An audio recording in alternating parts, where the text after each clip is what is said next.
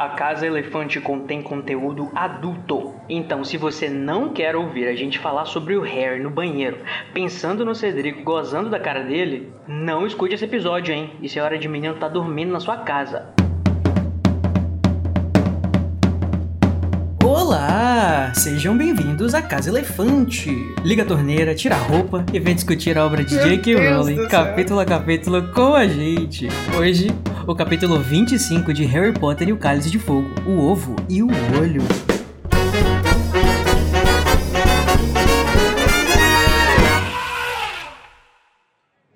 Nossos episódios levam em consideração os acontecimentos de todas as obras do mundo bruxo que já foram publicadas até hoje.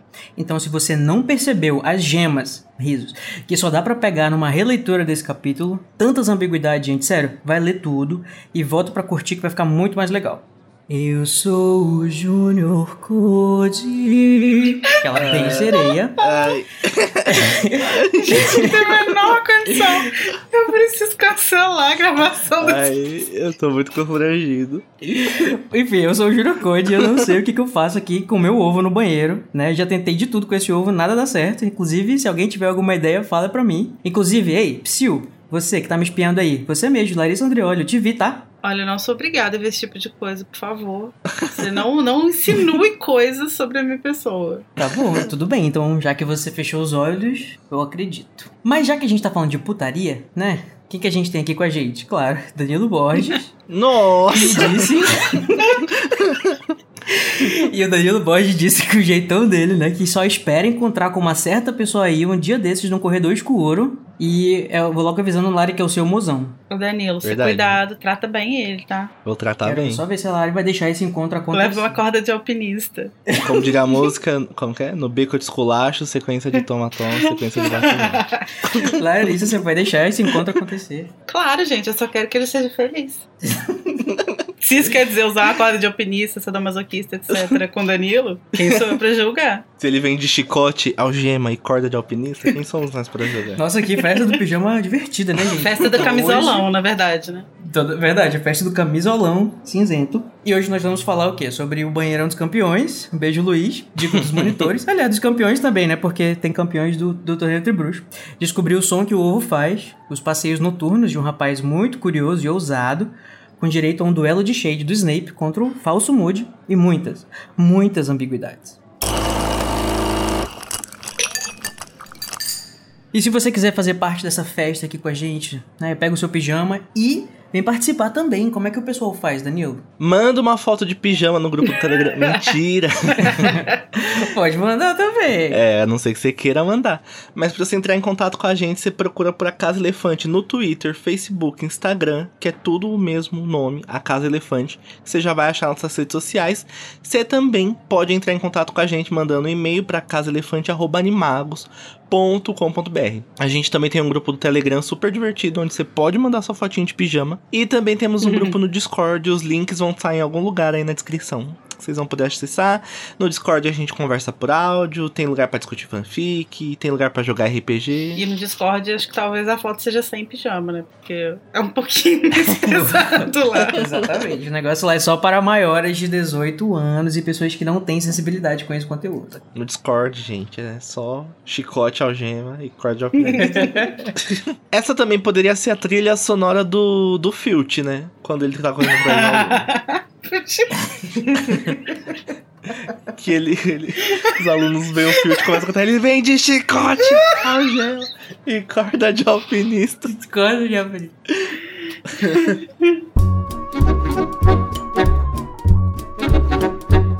Então é isso, gente. Vamos começar aqui, né? Com o nosso duelo de resumos, aquele momento gostoso, né? Que os dois participantes duelam pelo direito de começar a discussão, né? Com o item que eles escolherem. Então aqui eu já vou jogar um dado pra a gente saber quem que vai ser a primeira pessoa a fazer o resumo entre os meus dois participantes belíssimos aqui, Danilo e Larissa. Você, Larissa, quer par ou ímpar? Ímpar.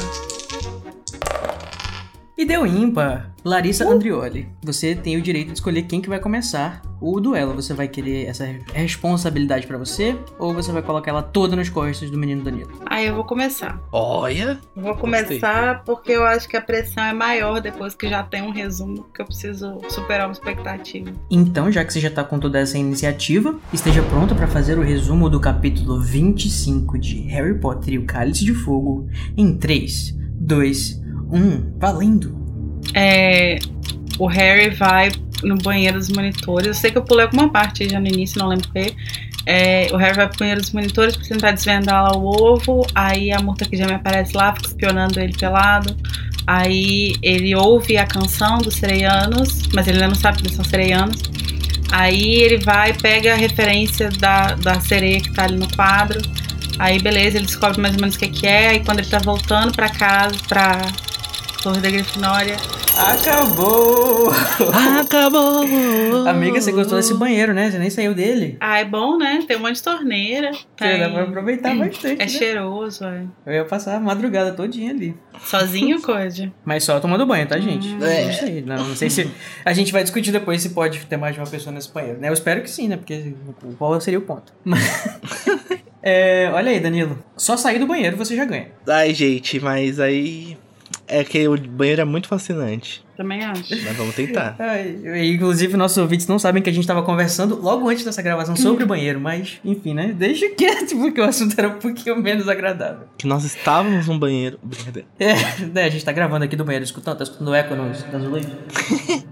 Enfim, Danilo Borges, você vai fazer o resumo do capítulo O Ovo e o Olho de Cálice de Fogo em 3, 2, 1, já. Seguindo a dica do Cedrico, o Harry decide tomar um banho com o ovo dele. Ele decide isso, fazer isso à noite, ele vai com a capa da invisibilidade. Chega no banheiro, não sabe muito o que fazer, tem muitas torneiras. Entra no chuveiro, a Murta que geme e fala: Ai, o Cedrico botou o ovo aí embaixo. Ele bota o ovo lá embaixo, ouve a canção dos sereianos, olha a sereia, a Murta fala: Você é lento. Ele recebe uma dica, percebe tudo, ele sai de lá. Quando ele sai, ele vê o nome do Bartokraut no, no mapa do Maroto. Ele fica: Ai meu Deus, que isso? Eu sou muito curioso, eu vou atrás.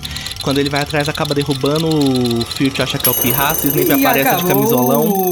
Acabou, Gente, é muita mano. coisa, muita coisa. Ah, nem parece que você foi a pessoa que disse que esse capítulo não acontecia nada feijoada. Pois é, eu tava aqui julgando o capítulo, falando, odeio, odeio, odeio. Nossa, odeio. Ai, amigo, mas assim, Lari, você acha que, né? Acho que é é Danilo a vitória, né? Não, eu achei É, o Lari, meu seu melhor. erro foi, Não, foi- Seu erro foi ter iniciado. eu Foi sei. quase um rap do Danilo, né? Foi uma coisa assim meio compassada, tinha sílabas e tal. Eu, eu É gostei. verdade. O meu foi uma bosta. Não, não foi boa voz. Você é um negócio que Não, você, se empolgou com sim. a, você se empolgou com as torneiras. Se você curte o conteúdo do Animagos e quer nos ajudar a continuar produzindo, você pode nos apoiar através do PicPay. É só acessar picpay.me barra animagos e escolher o seu plano. Com a sua ajuda, a gente vai poder continuar produzindo conteúdo acessível e de qualidade para você. O endereço é picpay.me barra animagos. Na calada da noite, Harry se empenha para decifrar o enigma do ovo de ouro no banheiro dos monitores e é ajudado pela Murta que geme. No caminho de volta, ele vê Bartolomeu Crouch no mapa do Maroto e, tentando investigar, acaba ficando preso nas escadas sob a capa da invisibilidade. Derruba o ovo, causando muito barulho, atraindo Filch e Snape. Com a ajuda de Moody, Harry consegue evitar que Snape o descubra e concorda em deixar o professor de defesa contra as artes das trevas pegar o mapa do Maroto emprestado. E aí eu gostaria de saber, né, o que, que o vencedor deste duelo, Danilo Borges, tem pra gente começar esse capítulo. Conta pra gente um pouquinho. Então, apesar da gente ter percebido durante o resumo que é um capítulo que acontece muita coisa, contrariando as minhas próprias crenças sobre esse aí, capítulo, rompendo, rompendo crenças. eu acho que não acontece nada assim tão essencial para o crescimento do menino Harry, ou alguma coisa muito filosófica, ou uma coisa muito bonita pra gente conversar. Então eu queria conversar um pouquinho sobre uma coisa mais que pode parecer banal, que é a história da Murtinha que geme. Porque eu estava até conversando com vocês antes que eu fiquei chocado que a Murta pode sair de Hogwarts pra perseguir a pessoa que encontrou o corpo dela. Aí eu queria saber um pouquinho de vocês, se vocês sabiam ou se vocês lembravam que os fantasmas de Hogwarts eles dava essa movimentação, eles podiam ter esse, esse movimento, sair de Hogwarts, perseguir pessoas, até ser obrigado a ser exorcizado pelo ministério. Ou se vocês nunca pensaram para pensar nisso, contem um pouquinho o que vocês acham de fantasmas turistas. Esse é o tema do dia. Olha, muito bom. Assim, é, tô falando da, da, da, história, né? Que a, que a Morta se empolga em contar pro Harry. Harry tá nem um pouco preocupado. O Harry tá preocupado da espuma dele não acabar. E a Murta começa a contar, né? Que ela é muito sensível, começa a contar da vida dela. E aí o Harry, que não agradece, é ingrato por não aceitar a ajuda dela, né? Não quer escutar. Mas eu quero escutar sim, eu sou muito interessado na vida dos fantasmas, né? Inclusive lá na seleção do, do Pottermore, do Wizard World, etc. É, eu coloco que a coisa que eu mais teria interesse de pesquisar seria sobre fantasmas. É, eu acho que, assim, como a gente tem uma festa em Hogwarts né, no segundo ano, uhum. onde a gente tem fantasmas que não eram de lá, a gente já tem meio que a ideia de que sim, eles podem ser fantasmas turistas, ah, é como verdade. você falou. Verdade, né? Mas eu acho que também, é, quando a, a Murta morreu, né, ela disse, ela tá contando inclusive essa história no, no capítulo, que a, a menina, a menina que ficava enchendo o saco dela foi a pessoa que viu ela morta pela primeira vez, né? E ela meio que tomou a, pra, pra si, enquanto o fantasma ficava infernizando a vida dessa menina. E aí eu acho que faz sentido o fantasma ele tá pegado não só a um lugar, mas também a pessoas que ele, que ele quer meio que atormentar, sabe? Que ele quer fazer algum tipo de vingança, alguma coisa nesse sentido. Uhum. Então acho que faz sentido que ela tenha acompanhado essa menina para todo lado, como ela fala que ela fez. Talvez eles não sejam necessariamente fixos a um lugar, mas a, a uma ideia. É, e na verdade, assim, quando a gente vai olhar para os outros fantasmas, fantasmas que a gente conhece, a gente fica com essa ideia muito fixa de que eh, os fantasmas ficam presos num lugar por causa da história da Murta, quando ela conta, né, no segundo ano, que ela foi morta no banheiro, que ela ficou presa lá e tal. Mas na verdade, se você parar para pensar, tipo, o Nick quase sem cabeça, ele não foi executado em Hogwarts, muito provavelmente. Uhum. Né? Exato. Até a própria história da, da Helena é, Ravenclaw com o Barão Sangrento, né? Ela, ela morreu, ele matou ela na, na Albânia, né? Então, tipo, eles voltaram para Hogwarts, né, como fantasmas. Ele se matou lá na Albânia também. Então, tipo, provavelmente você volta a, a, a Helena, eu imagino que ela tenha voltado para Hogwarts, tenha ficado presa a Hogwarts por causa da relação com a mãe dela e que o Barão Sangrento tenha voltado para Hogwarts porque ele fica preso na relação dele com a Helena. Então, acho que a gente acaba tendo essa ideia falsa de que eles ficam presos a um lugar de, é, sempre, né? Tipo, que em todos os casos, todo mundo que vira fantasma fica preso num lugar, mas eu acho que tem muito mais a ver com isso que você falou, coisa de ficar preso com a, a condição da sua morte. E às vezes isso vai te levar a ficar preso a uma pessoa, às vezes pode ser sim a um lugar. É, mas não necessariamente, assim, né? É, eu tenho para mim que talvez, é, sei lá, os Ghostbusters do Ministério, né? Ele, tipo assim, tenham feito lá o exorcismo deles, alguma coisa no sentido. Ah, porque é dito, né, que é, o Ministério teve que intervir para fazer a multa parar de, de, de infernizar a vida da menina assombrar, né? E aí eu acho que eles devem ter, tipo, sei lá, enviado ela, né? Banido ela para outra coisa que ela pudesse assombrar. Aí acho que aí, como secundário, talvez ficou lá o banheiro, que foi o lugar onde ela morreu. É, eu acho que Hogwarts é meio que um lugar acolhedor para isso, né? Tipo, é um prédio antigo que tem uma porrada de, de fantasmas circulando. Então, uhum. e como ela morreu lá, ela poderia ter algum tipo de. de... Vínculo, né? É, de vínculo, assim. De âncora que prendesse ela lá, né? Assim, porque, por exemplo, imagina que, sei lá, nas ficções que, que envolvem é, essa questão de banir um fantasma, né? Em outras obras, geralmente você bane o fantasma pro além, né? Só que no mundo da J.K. Rowling, o fantasma ele não pode, ele não pode nunca mais sair daqui da, da, desse, da, dessa vida, então ele tem que permanecer aqui para sempre. Então você tem que mandar ele para algum lugar que não vai dar problema. E realmente o Hogwarts parece ser interessante porque é um lugar mágico, né? Que não tem trouxa pra. Assim, não tem o perigo de, de, de quebrar o, os quadros, bruxo, o né? estatuto. Né? Ah, que legal, né? Bora mandar lá pras crianças de Hogwarts estudar os fantasmas e aprender o, o a viver com os traumas dele. É, isso que eu que eu achei interessante isso, que a Murta conta que o ministério meio que deu uma ordem protetiva pra mulher contra a Murta, mas, mas não, não ajudou ela a ir pro pós-vida, sabe? Ou ela não quis também, a gente não sabe direito como é a história. Mas achei interessante então, essa parte também. É, não sei se a gente tem algum caso, se em algum momento fala sobre isso nos livros, eu não me lembro. Mas é, é, uma vez fantasma, sempre fantasma, tipo, a pessoa nunca pode voltar atrás na, na, na, na decisão dela, ela nunca pode escolher e seguir em frente. É tipo, é, ela, ela se acovardou no momento da morte morte né? aí acabou, tipo, pra sempre? Não tem Então, mesmo, realmente? Tem o lance também de talvez a murta em si, a murta murta que a gente não sabe direito isso, tipo, a questão espiritual e física da coisa no mundo bruxo. Mas talvez a murta, murta em si tenha ido porque o fantasma é só uma impressão de um momento que eu tenho, Uhum. né? Então, É. às vezes a murta tá no pós-vida, tá de boa, só que essa impressão fica aqui.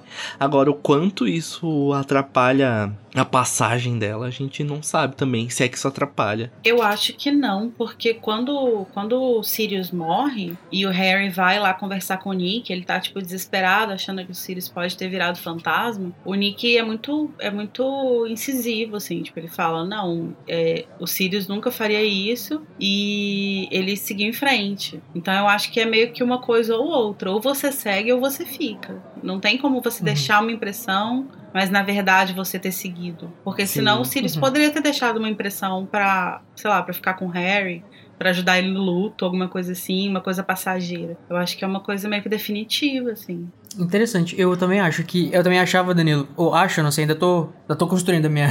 o que eu acho sobre isso, mas eu sempre achei também que os fantasmas eles não são o espírito da pessoa que ficou, né? Eu acho que eles são uma cópia, uma impressão mesmo, principalmente daquele momento. Por isso que aquela pessoa fica remoendo aquilo e vivendo aquelas mesmos sentimentos por milhares e milhares de anos e tal. Só que se fosse só realmente uma impressão, e aí o que, que aconteceu com o espírito da pessoa de fato, né? É, aí não, não faria sentido mesmo a questão de você. Só se você se dividisse, como se fosse uma espécie de, Hor- de Horcrux, sei lá, sabe? Eu não sei, mas. Enfim, é um assunto muito interessante. Eu fiquei até pensando aqui, o que, que será que aconteceria se um fantasma passasse pelo véu lá do ministério? Nossa. Mas assim, acho que esse assunto a gente só tá começando, né? Acho que o quinto livro vai ser interessante pra gente explorar isso. E também quando a gente falar em dividir a alma lá no sexto livro.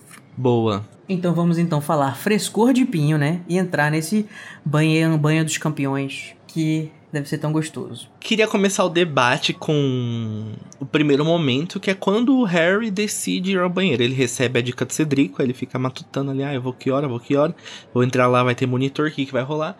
E ele decide à noite. Eu queria saber pra vocês, esse é o Peraí, melhor... amigo, ele o que? Ele decede? Ele decide, desculpa, a dicção, a chapa, chapa deu uma afrouxada. Ele decide ir à noite.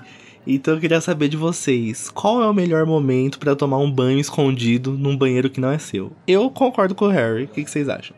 Ah, eu acho que também faz sentido desse jeito que você colocou, mas o problema é que ele tá com um ovo que faz barulho pra caralho, né? Eu acho que esse que é o problema. Ele tá indo. É, meio complicado. Assim, eu acho que ele, por ser o campeão tribruxo, acho que ele que consegue get away with it. Como é que fala? Ele consegue se safar de dizer, tipo, ah, eu tava resolvendo uma pista do torneio, dá licença. Mas, sei lá, é. é- só por causa do, do barulho do ovo, acho que talvez fosse uma má ideia, eu acho. Eu acho que o Harry não é muito perspicaz, assim, de modo geral. Eu acho que o problema não é ir à noite, né? É, o problema é meio que todo o resto, assim, tipo. Não, e à noite eu acho até esperto, mas aí tem esse negócio: barulho, o ovo faz mau barulho. Aí ele tem que passar a, a- tem que ir lá tomar banho com um monte de cheiro diferente, sair andando, deixando cheiro, esse perfume Uhum. pelo corredor. Então ele é meio trouxa nesse sentido, assim, né? Mas. Mas ele poderia, talvez, assim, não sei, ir durante uma aula, matar uma aula pra ir. É que eu acho que em qualquer horário teria o risco, né? Mas assim, eu acho É. que à noite. É. Ou os monitores estão dormindo ou eles estão fazendo vigília. Acho que, tipo, ele pensou. Ou ah, eles estão na tá putaria no tomando banheiro, banho. né? É. Já pensou, o Harry abre a porta e tá rolando o maior bacanal? Tá rolando um surubão de Noronha lá do banheiro e ele não sabe. Inclusive, gente, deve ser a putaria, esse banheiro, né? Assim, imaginando que mais de uma pessoa pode entrar ao mesmo tempo. A gente, eu espero que os monitores tenham pelo menos o privilégio de fazer putaria. Porque a dor de cabeça eles já têm um monte, né? Espero que eles Que ganhem esse privilégio. Eles sofrem tanto, os bichinhos. É, porque tem gente que acha que eu tava vendo, né, enquanto tava preparando a pauta, que tem algumas pessoas que acham que o banheiro é tipo single use, assim, né? Porque aparentemente é unissex. Aí você entra, fala a senha, entra, e aí ela fica travada pra quem quiser entrar, não vai conseguir porque você já tá usando lá. Uhum. Aí você tem que sair pra pessoa conseguir entrar. Mas assim, né? Eu acho que o, o- os, os, os fundadores de Hogwarts, né, não sei se eles estavam muito preocupados com isso, mas os monitores, né? Eles não vão ser, não vão aprontar, imagina. É, não Ah. sei, gente. Eu não consigo imaginar se eles. Eu consigo imaginar as duas possibilidades: uma putaria generalizada, com o banheiro sendo liberado, e uma pessoa só de cada vez. Porque deve ser. a- Assim, a putaria deve ser gostoso você fazer no banheirão com um monte de gente. Mas também deve ser muito gostoso você tomar um banho sozinho com toda aquela hidromassagem maravilhosa, sem ter ninguém pra te encher o saco. Tipo, ai. Não, tipo, eu tô aqui, só quero tomar meu banho. Você quer fazer uma suruba? Pelo amor de Deus, dá um tempo. É, Já gente, me fez cinco essa semana. É, eu só quero tocar um lo-fi enquanto eu fico apreciando as torneiras caindo essas cores diferentes aqui. Pelo amor de Deus, me deixa em paz, velho. Inclusive, a, a- a ilustração do Pottermore do, do banheiro é muito legal, gente. Uma piscinão, assim, bem... Com várias torneiras douradas, ramos. belíssimas. Piscinão de... Cada vergonha é um flash. E eu não, perce, não percebi na descrição nenhuma menção a privadas. Será que não tem privada nesse banheiro? Realmente é o banheiro só pra, pra, pra, tomar, pra tomar um bath, pra tomar um... um- É banho, né? É um, um banho de banheira? Ou Eu os acho bruxos é. fazem no cantinho e evaporam. e depois eles... Ixi, lá vem a discussão dos esgotos de Hogwarts. Não, não. Ah, amigo, nesse capítulo vai ter discussão do esgoto de Hogwarts sim, porque a Murta fala que ela vai parar no, no lago quando É o pessoal dá descarga. Mas pode ser que o banheiro ele tenha, tipo, vários ambientes, assim. Então, tipo, Uhum. logo que você entra, tem esse piscinão, aí tem as coisas, não sei o quê. Até pra você poder ter mais privacidade, né? Enquanto tá rolando a suruba na piscina, você vai fazer seu cocô lá quer no cagar. fundo. É, verdade. E é bom que tem o cheiro da, da, das torneiras, né? Dá pra dar aquela disfarçada. cheiro. exatamente. Gente, um amigo, um amigo meu falou aqui no ponto que, que ele já frequentou motéis que tem uma suíte festa, que tem uma banheirona, uma piscinona, uma mesa de bilhar ali do lado. E que Tem ele pole dancing, disse. tem o É, que tem- É, tem uma área de fumantes e tal. Área de fu- e que ele disse que imagina, tipo, esse banheiro dos monitores assim. Eu acho que essa segunda parte aí, a, a área de fumantes, o polidense, deve ter só lá na sala dos professores, né? Porque o, se o banheiro dos monitores é assim, imagina os professores, né? Deve ser. Agora fica a O pergunta: se no banheiro dos monitores rola essa suruba, será que nos professores também? E outra pergunta. mais apropriado até. Será que esse banheiro foi feito pra ser dos monitores ou ele foi ressignificado? Às vezes era o banheiro só de um dos fundadores. Porra, Era o banheiro do Salazar. era o banheiro É, o banheiro do particular do Salazar. Salazar. Gente, o que eu acho legal também nesse banheiro é que tem um trampolim. E assim, é, é porque é bem fundo lá, né? Aí eu fiquei lembrando também da piscininha. Piscininha não, né? Tipo, aquela grande piscina que o Newt tem na casa dele. Não, amor, piscininha. Que ele nada com aquele bicho lá. E. O Kelp. Esse banheiro, ele tem proporções reais ou existe um feitiço igual a maleta do Newt pra isso ser tão fundo a ponto de ter um trampolim, gente? Tem estrutura em Hogwarts? Tem coluna nesse lugar pra suportar tudo isso de água? É, acho que tem, né? Só que o chão deve ser bem, bem grosso, né? Porque já, eles estão no. acho que no quinto andar. Ah, é verdade. Ah, então é capaz de ser feitiço, cara. Não é possível. Eu acho Ou será que que tem infiltração na, no andar de baixo? Será que é, sei lá, a sala do Filt embaixo, coitado? Nossa, tem que dar um retoque no rejunte.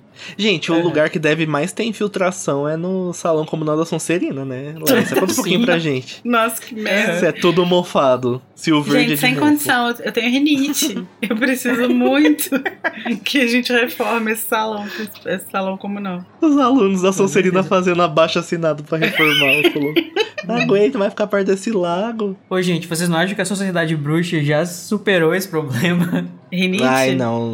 da rinite, não, do mofo? Uma sociedade que não superou a escravidão de elfos domésticos vai esperar mofa, tá? Gostaram do tabu quebrando, vocês ouviram?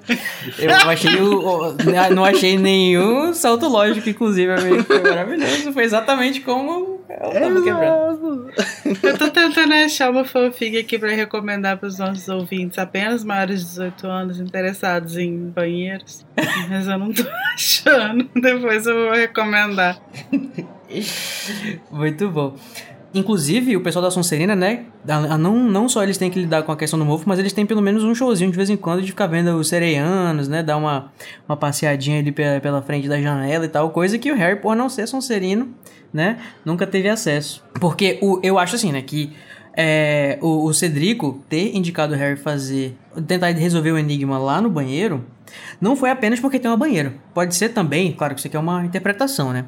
Mas acho que pode ser também pelo fato de que tinha uma sereia, né? Num quadro lá. Então aquilo aí já dá pro Harry, tipo assim, o, o Tico bater com o Teco, eles tocar ah, lá, gostaria antes, colocar o dentro da água e tal, não sei o quê. O que não aconteceu, né? Ah, mas eu acho que com certeza. Acho que com certeza é por isso que ele manda ele lá. Porque eh, senão ele poderia só, tipo, falar, ah, vai, leva pra tomar um banho, sei lá, põe debaixo da água. Mas É. aí ele, o fato dele dar a senha do coisa é porque ali tem alguma coisa que vai ajudar ele, né? E eu acho É, que gente, até. Nunca tinha parado pra pensar nisso, não. eu acho que até bate melhor com a, a, a coisa, assim, do, do Cedrico.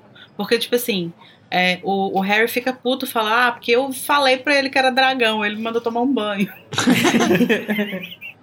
e aí, tipo, parece muito desigual, realmente, assim. Porque parece que ele só deu uma diquinha, mas ele não deu uma diquinha, ele deu todas as ferramentas pro Harry olhar o negócio e falar, ah, tá, é isso. Ele fez que nem o Dumbledore, né? Ele deu as pistas pro Harry descobrir sozinho, olha só. Ele, ele, ele acredita na educação formativa. Isso. Ele não deu a sereia, né? Ele ensinou a pescar. Muito bom.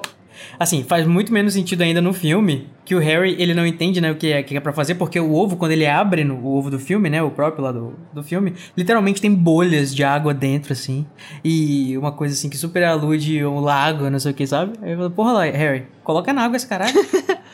Ah, eu gosto dessa cena no filme, é muito boa. O- e falando no Harry meio puto com o Cedric, né? Eu fico imaginando que assim, pô, Harry, eu acho que assim, eu sei que você tem razões pra estar puto com ele, né? De acordo com os seus sentimentos aí pela show. De acordo com as vozes da sua cabeça, né? O psicopata. Mas assim, eu agradeceria muito o Cedrico, não só pela dica, mas também pelo fato de ter recebido a senha desse banheiro maravilhoso que eu iria Pois frequentar sempre, né? Só que o Será Harry que a senha do vez. banheiro fica mudando? Ou será É, que ele talvez seja porque o Harry nunca voltou, né? Eu teria voltado várias vezes nesse banheiro. Nossa, mas eu ia morar no banheiro. Eu quero aproveitar então para indicar a fanfic que eu achei aqui. Ela se chama Pleasure in the Prefect's Bathroom. A autora se chama Serpent and Sage. E a descrição, o resumo é assim: um passeio noturno ao banheiro dos monitores com quatro bruxos termina, termina bem para Hermione Granger. Essa fanfic é 100% smooth, tá? Não tem plot. Uh, Apenas Hermione e quatro caras. É isso. Meu Nossa. Deus! Gente, eu cheguei nessa fanfic porque eu sigo essa menina no, no TikTok. Ela fala muito de fanfic e tal. E aí ela falou: Ah, postei uma fanfic 100% smooth. Eu falei: Ah, beleza, deixa eu ler, né? Gente do céu. Amiga, conta um pouquinho pra gente, o que é uma fanfic 100% smooth? Isso, um. Smooth é de sexo. Tipo, eu não sei. Não sei por que, que é isso. Por que, que é esse nome. É tipo smooth de beijo? Não, é S-M-U-T. Smooth. Smut. Ah, smooth. Isso é tipo sexo nas fanfics. Então, quando a fanfic é smut, ela é uma fanfic que é focada em sexo.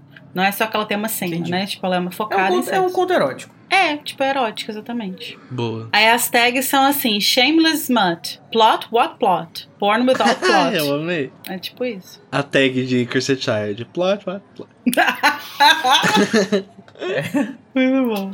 Fica aí a dica então, tá, gente? Mas já que a gente tá falando de banheiro e a gente tá falando dessas, dessas coisas bizarras que acontecem nesse banheiro, é, tem uma coisa interessante que a gente pode conversar. Até que o Code falou que a gente ia falar de, de encanamento, né? Do sistema de esgoto de Hogwarts. Enquanto isso, nos encanamentos do castelo. Sim, que tem um momento que a Murta fala que às vezes as pessoas dão descarga e ela vai. E ela vai parar no lago. Mas, Ai, gente, que escatológico isso, né? Imagina É a muito luta aí se misturando aí- com os cocô e os xixi tudo. Que horror. E aí, antes de a gente entrar na discussão, eu queria só ressaltar o comentário que a Luísa fez sobre essa parte, que era, abre aspas, pensando bem, se a voz da Murta sai da tubulação do vaso sanitário, o que ela mais deve ver é um monte de corpo de... A gente ama a Luísa. Foi muito incrível. Sim, eu acho que ela deve, ela deve já ver os cu de todo mundo, os, os, os pepecas de todo mundo e, os, Ai, as pirocas de todo mundo. Do A. Murta tá morta, mas ela tá vivendo a vida dela. É assim, por isso que ela não quer move on. Ô, gente, mas a Murta, ela tá igual aquela frase do Gil lá. Em cima a gente enxerga tudo, sabe? Mas de baixo a gente enxerga o cu de quem tá em cima.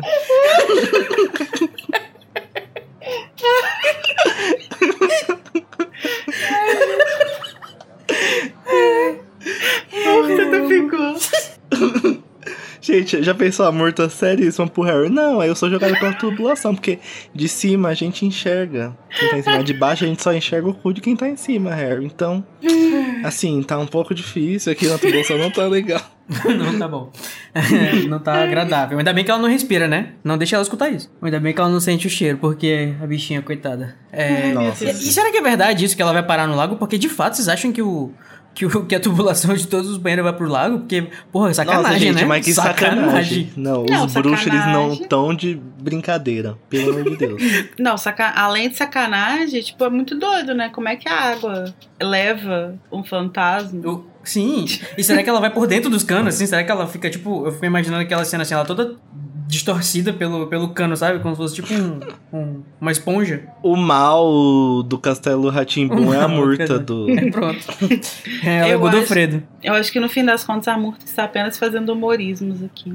É, Ai, eu gente, também acho que ela- eu, eu espero, acho que ela porque... tipo, vai no lago por vontade própria pra ver o que, que tá rolando lá, assim, tipo. Eu também iria, se eu não, não precisasse respirar, eu também iria debaixo do lago ver o que, que Uhum. tem lá. Dar um Uhum, oi pro Com Lula. certeza. Dá o oi pro Lula gigante. E se falar que se for verdade esse negócio da, da descarga que vai parar no, no, no lago, que se for isso, né, Harry, ele- literalmente ele e os campeões tudo ficaram nadando num monte de merda. Não, e a o- até a segunda Hermione, tarefa. o- os, a Hermione, o Ron, a Cho e a irmã da Flair ficaram boiando na merda. Então, literalmente um pedaço de merda boiando, né? Ai, ai. Ai, gente, que horror. Nossa, gente. A gente podia mudar de assunto, porque eu não aguento mais rir, tá doendo minha cabeça. Mas isso eu acho que já é suficiente pros sereianos fazerem uma guerra contra os bruxos, assim. Tipo, motivo da Nossa, guerra. eu faria Tratamento muito. de esgoto no nosso lago, pelo amor de Deus, a gente chegou aqui primeiro. Demarcação já para os sereianos. Então acho que é por isso que faz sentido, então, aquela hora. Eu nunca tinha parado pra pensar que naquele momento que aparece a narração no próximo capítulo, que o Harry tira um, um milho do cabelo do Ron. Ai, era que disso. nojo. Ai, tá, não, passamos do limite já. Nossa, Próximo achei. Uhum. Bora molhar esse ovo, né? E descobrir esse enigma. Desvendar esse enigma. Vocês gostam de enigmas? Eu Vocês odeio. gostam dessas coisas que tem nesse livro, assim? Tem o enigma da, da esfinge, tem o enigma do ovo. Eu odeio, eu sempre pulo pra resposta. Ai, odeio também, gente. Eu não tenho paciência pra ficar gente. ouvindo o seriano cantar, não. Vai. Péssima, não sei desvendar Ah, é tão bonitinha a música. Canta Mas um olha, pouquinho eu pra amo. gente então, Code. É aquele, eu não, não posso direitos autorais, a, a Warner vai me processar. tá, mas que eu vou cantar assim tão igual ao, ao filme que o, o algoritmo deles vai achar. Vai, É. com certeza. Eu gosto muito, assim, eu, eu, eu, eu, tipo assim, quando eu tava até fazendo. ah, quando eu faço minhas campanhas de RPG, por exemplo, né, eu sempre gosto de colocar um enigmazinho, porque eu gosto de resolver, né? Só que eu sei que tem gente, né? Certas pessoas que ficam sabotando a minha campanha de RPG que não gostam dos, dos enigmas. Eu acho, eu gosto de, de tentar resolver também, durante o, o negócio, né? Mas se você pula pro final também, né? Tudo bem, não vou julgar. Cada um, né? Quem somos seus, nós? Seus hobbies. julgar, né? Então, quando o Harry finalmente, né, depois de várias tentativas, depois da Murta falar pra ele o que eu amo, que ele fala assim: Você não é muito inteligente, não, né? Como é que ela fala? Você é meio lento, né, é garoto? meio lento, né? Pelo amor de Deus, você garoto É, lento. gente, eu sou a Murta nesse momento toda hora. Porque é, o, o- tem uma hora que assim, o Harry ele abre o ovo fora da, da água, né? Aí depois ele abre dentro da água, só com a cabeça do lado de fora da água.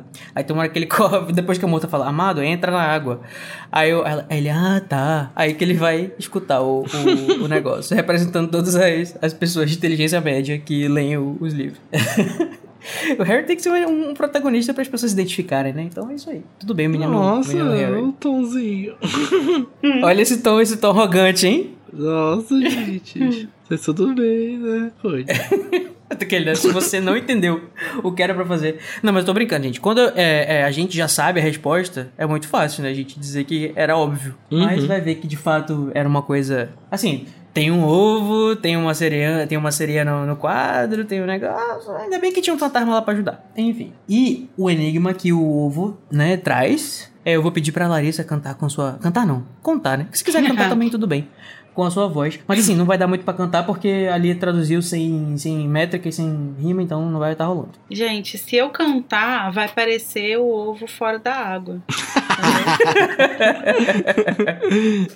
Então faz assim, Então- você canta, aí o pessoal coloca o telefone ou o computador embaixo da água da escutar. água. Isso. Isso, pra escutar a Pra a- a- evitar qualquer processo por dano aos tímpanos, etc., eu vou só ler mesmo, tá? Mas se vocês quiserem ouvir a Larissa cantando, ouçam um CD do The National, qual que é a faixa? É verdade. The System Only Dreams in Total Darkness, mas o disco é o ao vivo em Berkeley. Chama Ao Juicy vivo em Sonic Magic. E aí vocês Uhum. vão ter uma, uma prévia do que, que é eu cantando. Ah, tá. Eu achava que ia ser. Você vai ter uma prévia do qual era o som do, do ovo quando o Harry abria. ele. Exatamente. Então vamos lá. Procure onde nossas vozes parecem estar. Não podemos cantar na superfície. E enquanto nos procura, pense bem. Levamos o que lhe fará muita falta. Uma hora inteira você deverá buscar para recuperar o que lhe tiramos. Mas passada a hora, adeus esperança de achar. Tarde demais, foi-se, ele jamais voltará. Hum. E esse monte de vírgula, né, amiga? Não faz sentido essas vírgulas aí. Então, esse, não precisava dessa vírgula aqui entre uma hora inteira você deverá buscar e para recuperar o que lhe tiramos, né? Uhum. Eu acho que a Lia, tal qual eu, não tem a menor paciência com Enigma. Eu tô meio a traduzir tudo assim. Ai, amiga, é tão divertido ficar tentando traduzir, as, achar palavras no sinônimo pra ver se, se cabe a quantidade de sílabas, pra ver se rima. Nossa, eu prefiro morrer. É um dia pra fazer isso, uma tradução de um trechinho desse tamanho.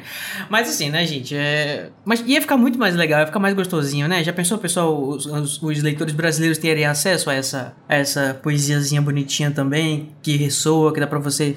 que nem dá em inglês? Poxa, inglês é tão bonito. Inclusive, eu acho que eles bem que podiam refazer isso aí, né? Numa edição, acho que seria uma, um candidato pra uma, uma renovação. Tá restaurado. Eu acho uma boa, mas nos filmes também ele é, ele é adaptado, ele não é o poema que tá no livro. Você fala na dublagem? É na dublagem, não na legendagem, porque legendado é a legenda, né, da canção original. Aliás, não sei se a canção original do filme ela é diferente da original do livro também. Pesquisem aí, ouvintes, porque eu não vou pesquisar. Mas dublado é onde ouvir da nossa voz o tom, na superfície não há som. Durante uma hora deve buscar e o que quer vai encontrar. E é só isso. um beijo, tchau. O que, que você achou, Chloe? Beleza, então, é um abraço para um abraço para você saber que alguma coisa vai ser tirada de você. Ah, mas eu gostei. É porque essa pessoa provavelmente passou o que eu disse, né? Passou, sei lá, três horas pra fazer esses, esses quatro versos e aí falou: "Ah, foda-se, o resto não vou traduzir mais não".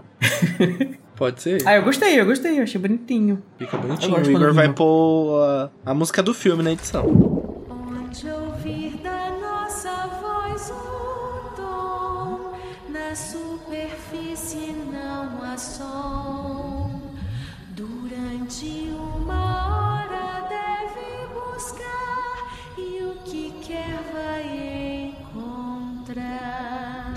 E eu quero eh, recomendar a todos que escutem em inglês também, que é muito bonito. Canta em inglês. O nome da música é. Não, escutem em português também, né? Mas o nome da música em inglês é Underwater Secrets. Under the Sea. bem, bem pequena sereia, literalmente. Sereia. E eu acho que esse, esse enigma, né? Inclusive com a tradução que tem no, no, no português, na tradução, né? Original, é bem, é bem claro, assim. A, a, a- eu não sei se da- também, né? Se é porque a cobra já tá morta, aí é fácil você, né? Depois que já matou a cobra, já. É, óbvio fácil mostrar é- o pau, né? é fácil mostrar o pau. Mas eu achei bem óbvio, assim, esse enigma. É realmente pra, pro público-alvo, né? Assim, um adolescentes e tal. Pô, mas o Harry é meio lento. É pro público meio lento. tá lá. É, o Harry, ele é que nem o público, né, gente? Vamos, vamos combinar. O Harry é um outsider do mundo bruxo. E ele tem acesso às informações, geralmente, do mundo bruxo pela primeira vez em on com a gente acompanhando. Tanto é que, por exemplo, a- eu acho que a primeira vez que a gente escuta sobre. Eu posso estar enganado, se eu tiver, podem me corrigir também, né? Que a gente é mencionado sobre os sereianos, eu acho que é justamente com um quadro, né? Eu não lembro se até o momento já foi falada a palavra sereiano no livro. Porque o Harry, pelo menos, não acho- sabe que há sereias no lago. Mas eu acho também que pro público é até gostosinho desvendar esse enigma. Agora pro Harry que tá com medo de morrer em cada tarefa, é só, ah, eu preciso saber logo, vai. Por que você não falou, Cedrico, Cedrico logo? Ah, vê, olha, vai lá, dá dica, fala logo. Então eu entendo ele ser um pouquinho lento, vou passar esse paninho pro Harry, porque... Eu também entendo. Eu, no lugar do Cedrico, eu não teria a paciência de ser o mestre dos magos, então eu ia falar, Harry, é isso, vão botar alguma coisa que você ama embaixo do lago, esconde a Firebolt, se vira, meu filho. Mas o Cedrico, eu acho que ele tem um pouco da questão que ele quer ser honesto, sabe? Ele quer É. ser um caxiazinho. Ai, Uhum. Eu acho que ele tem esse ai, lado vai dele. no banheiro. Ai, que chato. Você é Eu chato, entendo. cara. Eu entendo, eu entendo a- o Harry ficar meio incomodado porque o Harry foi muito direto. Ma- Mas eu também entendo que, assim, eles são pessoas muito diferentes, né? Muito diferente, né? E o Harry, ele realmente tem essa, essa característica de, tipo, ser impaciente. Ser mais de, direto? De ser mais direto e tal. E o Cedrico, eu acho que ele tem muito essa coisa dos valores, assim. E eu acho que ele ia ficar muito incomodado de falar pro Harry e, tipo assim, sentir que ao falar pro Harry, ele tava, tipo, retribuindo pro Harry, mas ele estaria sendo desonesto com os outros. Uhum. E com a própria casa dele também existe essa pressão, né? É. Tipo, os Sim, Lufanos iam é matar ele. verdade. Eu acho que a Hermione ia fazer isso também, não ia querer contar tudo, ia dar só o enigmazinho. É, e, e assim, ele fez um, set, um setup bem legal pro Harry. Vamos, vamos combinar, né? Tipo, a questão do, de- do banheiro. Além de dar um, uma cena de um banheiro top, tinha uma banheira lá, tinha uma sereia. Acho que praticamente, né? Ele, eu acho que ele até sabia que a Murta tava por lá também. Ele aproveitou, ah, Mu- essa menina vai dar uma ajuda pro Harry, mas eu lavo minhas mãos. Porque a, a Murta fala que ela já viu o Cedrico lá também. Então pode ser que ele também já ele goste de ser observado. E também tem. Vamos, eu também não consigo olhar a história de uma forma que não, não, não favoreça a narrativa. Porque assim, é interessante para a narrativa que num torneio, né, eh, tenha que o Harry ele desvende a, a, a pista ao jeito dele, mas ele desvende, tem uma, um enigma pra ele resolver e ele vá ao banheiro pra também acontecer tudo que vai se desenrolar graças ao ovo que faz barulho, né? Então acho que tudo isso tá construído em volta dessa viagem ao banheiro dos monitores que não aconteceria se ele não não tivesse. A J.K. teria arranjado outra forma, teria, mas acho que é legal ter essa essa, esse pedacinho de resolução de enigma. Ah, eu também gosto. Uma coisa que assim, eu tava lendo o capítulo e, eu- e uma coisa que falando sobre narrativa mesmo me incomoda várias vezes, né? E eu, eu sei que vocês discordam, mas eu fico incomodado um pouquinho com isso. Porque assim, eu, eu acho legal que o Harry, ele é a gente quando a gente tá lendo, né? A gente tá tendo a, a visão do mundo bruxo através dos olhos do Harry, da narração dele. Só que eu acho que é muito complicado que tudo que a gente tem acesso ao mundo bruxo tenha que vir acontecer na nossa frente através do Harry totalmente. O que eu quero dizer com isso? O Harry não saber que havia serianos no, no lago é uma coisa que é, pra mim, um pouco difícil de engolir. É claro que não é impossível, tudo é possível. Mas, poxa, Harry, tipo, você tá no quarto ano aí, tipo, não é possível que ninguém nunca falou sobre isso numa história, ninguém nunca falou sobre isso numa, numa aula, ninguém nunca falou sobre isso num. Sabe? Por que, que você tem que descobrir isso através da narração, na hora que, que é conveniente pra, pra, pra narrativa? Sei lá, eu fico meio. Parece que não lê, não, faz- não conversa com ninguém sobre nenhuma história. Mas eu acho que tem também o fato de que eu acho que eu acho muito plausível ele não saber sobre, mas eu acho que mesmo que ele soubesse, eu acho que falta fazer o link, assim, sabe? Uhum. É, até porque, tipo, mesmo que ele saiba que existem sereianos no lago, tem uma porrada de coisa, né? Não é só isso que É tem porque lá. pela narração, da, é, pelo, pelo diálogo, me dá a entender que ele tá, inclusive, descobrindo. Porque ele fala assim: tem serianos no lago? Pra Murta. Mas eu tipo, acho que é, eu soubesse. acho que isso é uma- um jeito de falar, tipo assim, tem sereiano no lago. É, é meio que uma. É, ele tá tipo buscando, tipo, ah, Confirmando. É tipo, tá um É. ah, tipo, ah, aquela ficha. Lembrei aqui que tem sereianos no lago. Tá bom, não sei não, mas tudo E bem. mesmo se ele não lembrasse, eu ia passar pano, né? Eu tenho tanta É, coisa não, não eu- eu- eu- tipo assim, eu não tô preocupado com isso especificamente, eu tô, eu tô preocupado com a ideia disso, que eu acho que é essa questão de. É porque eu vejo poucas vezes, talvez eu precise ver mais frequentemente, a, a, a narração do Harry, tipo, apontar que ele escutou sobre isso em algum lugar, ou que, ele, ou que alguém falou pra ele sobre tal coisa. Tipo, tudo ele tem que saber meio tarde, eu acho meio estranho. Enfim. Se o Harry não soubesse que tem. que os serianos existem. Sei lá, ele sabe alguma coisa. Porque ele poderia acreditar que aquilo é só uma obra de arte aleatória, sabe? Uhum. E olhar e falar, ai, é só.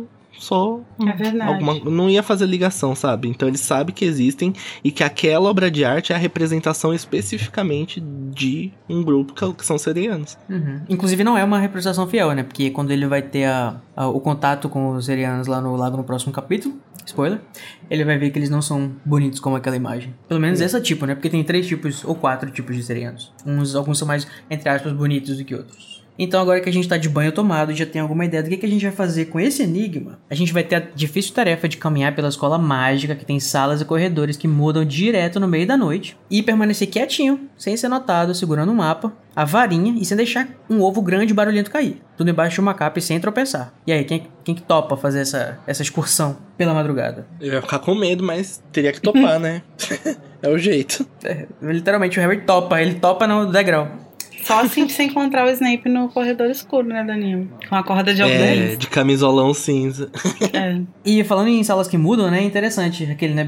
O de, de observação de fã que gosta de coisas um pouco irrelevantes, como eu. É, a sala, aí eu percebi quando eu tava lendo que a sala dos troféus é mencionada, né? Que ele tá olhando na, no mapa do Maroto. Fala que ela fica no sexto, né? Porque ele tá no quinto andar ele fala que ele escuta alguma coisa lá na sala dos troféus que não fica no andar acima. Sendo que lá em Pedra Filosofal a sala dos troféus ficava né, no terceiro andar. Ela andou por aí, ela andou se mudando por aí.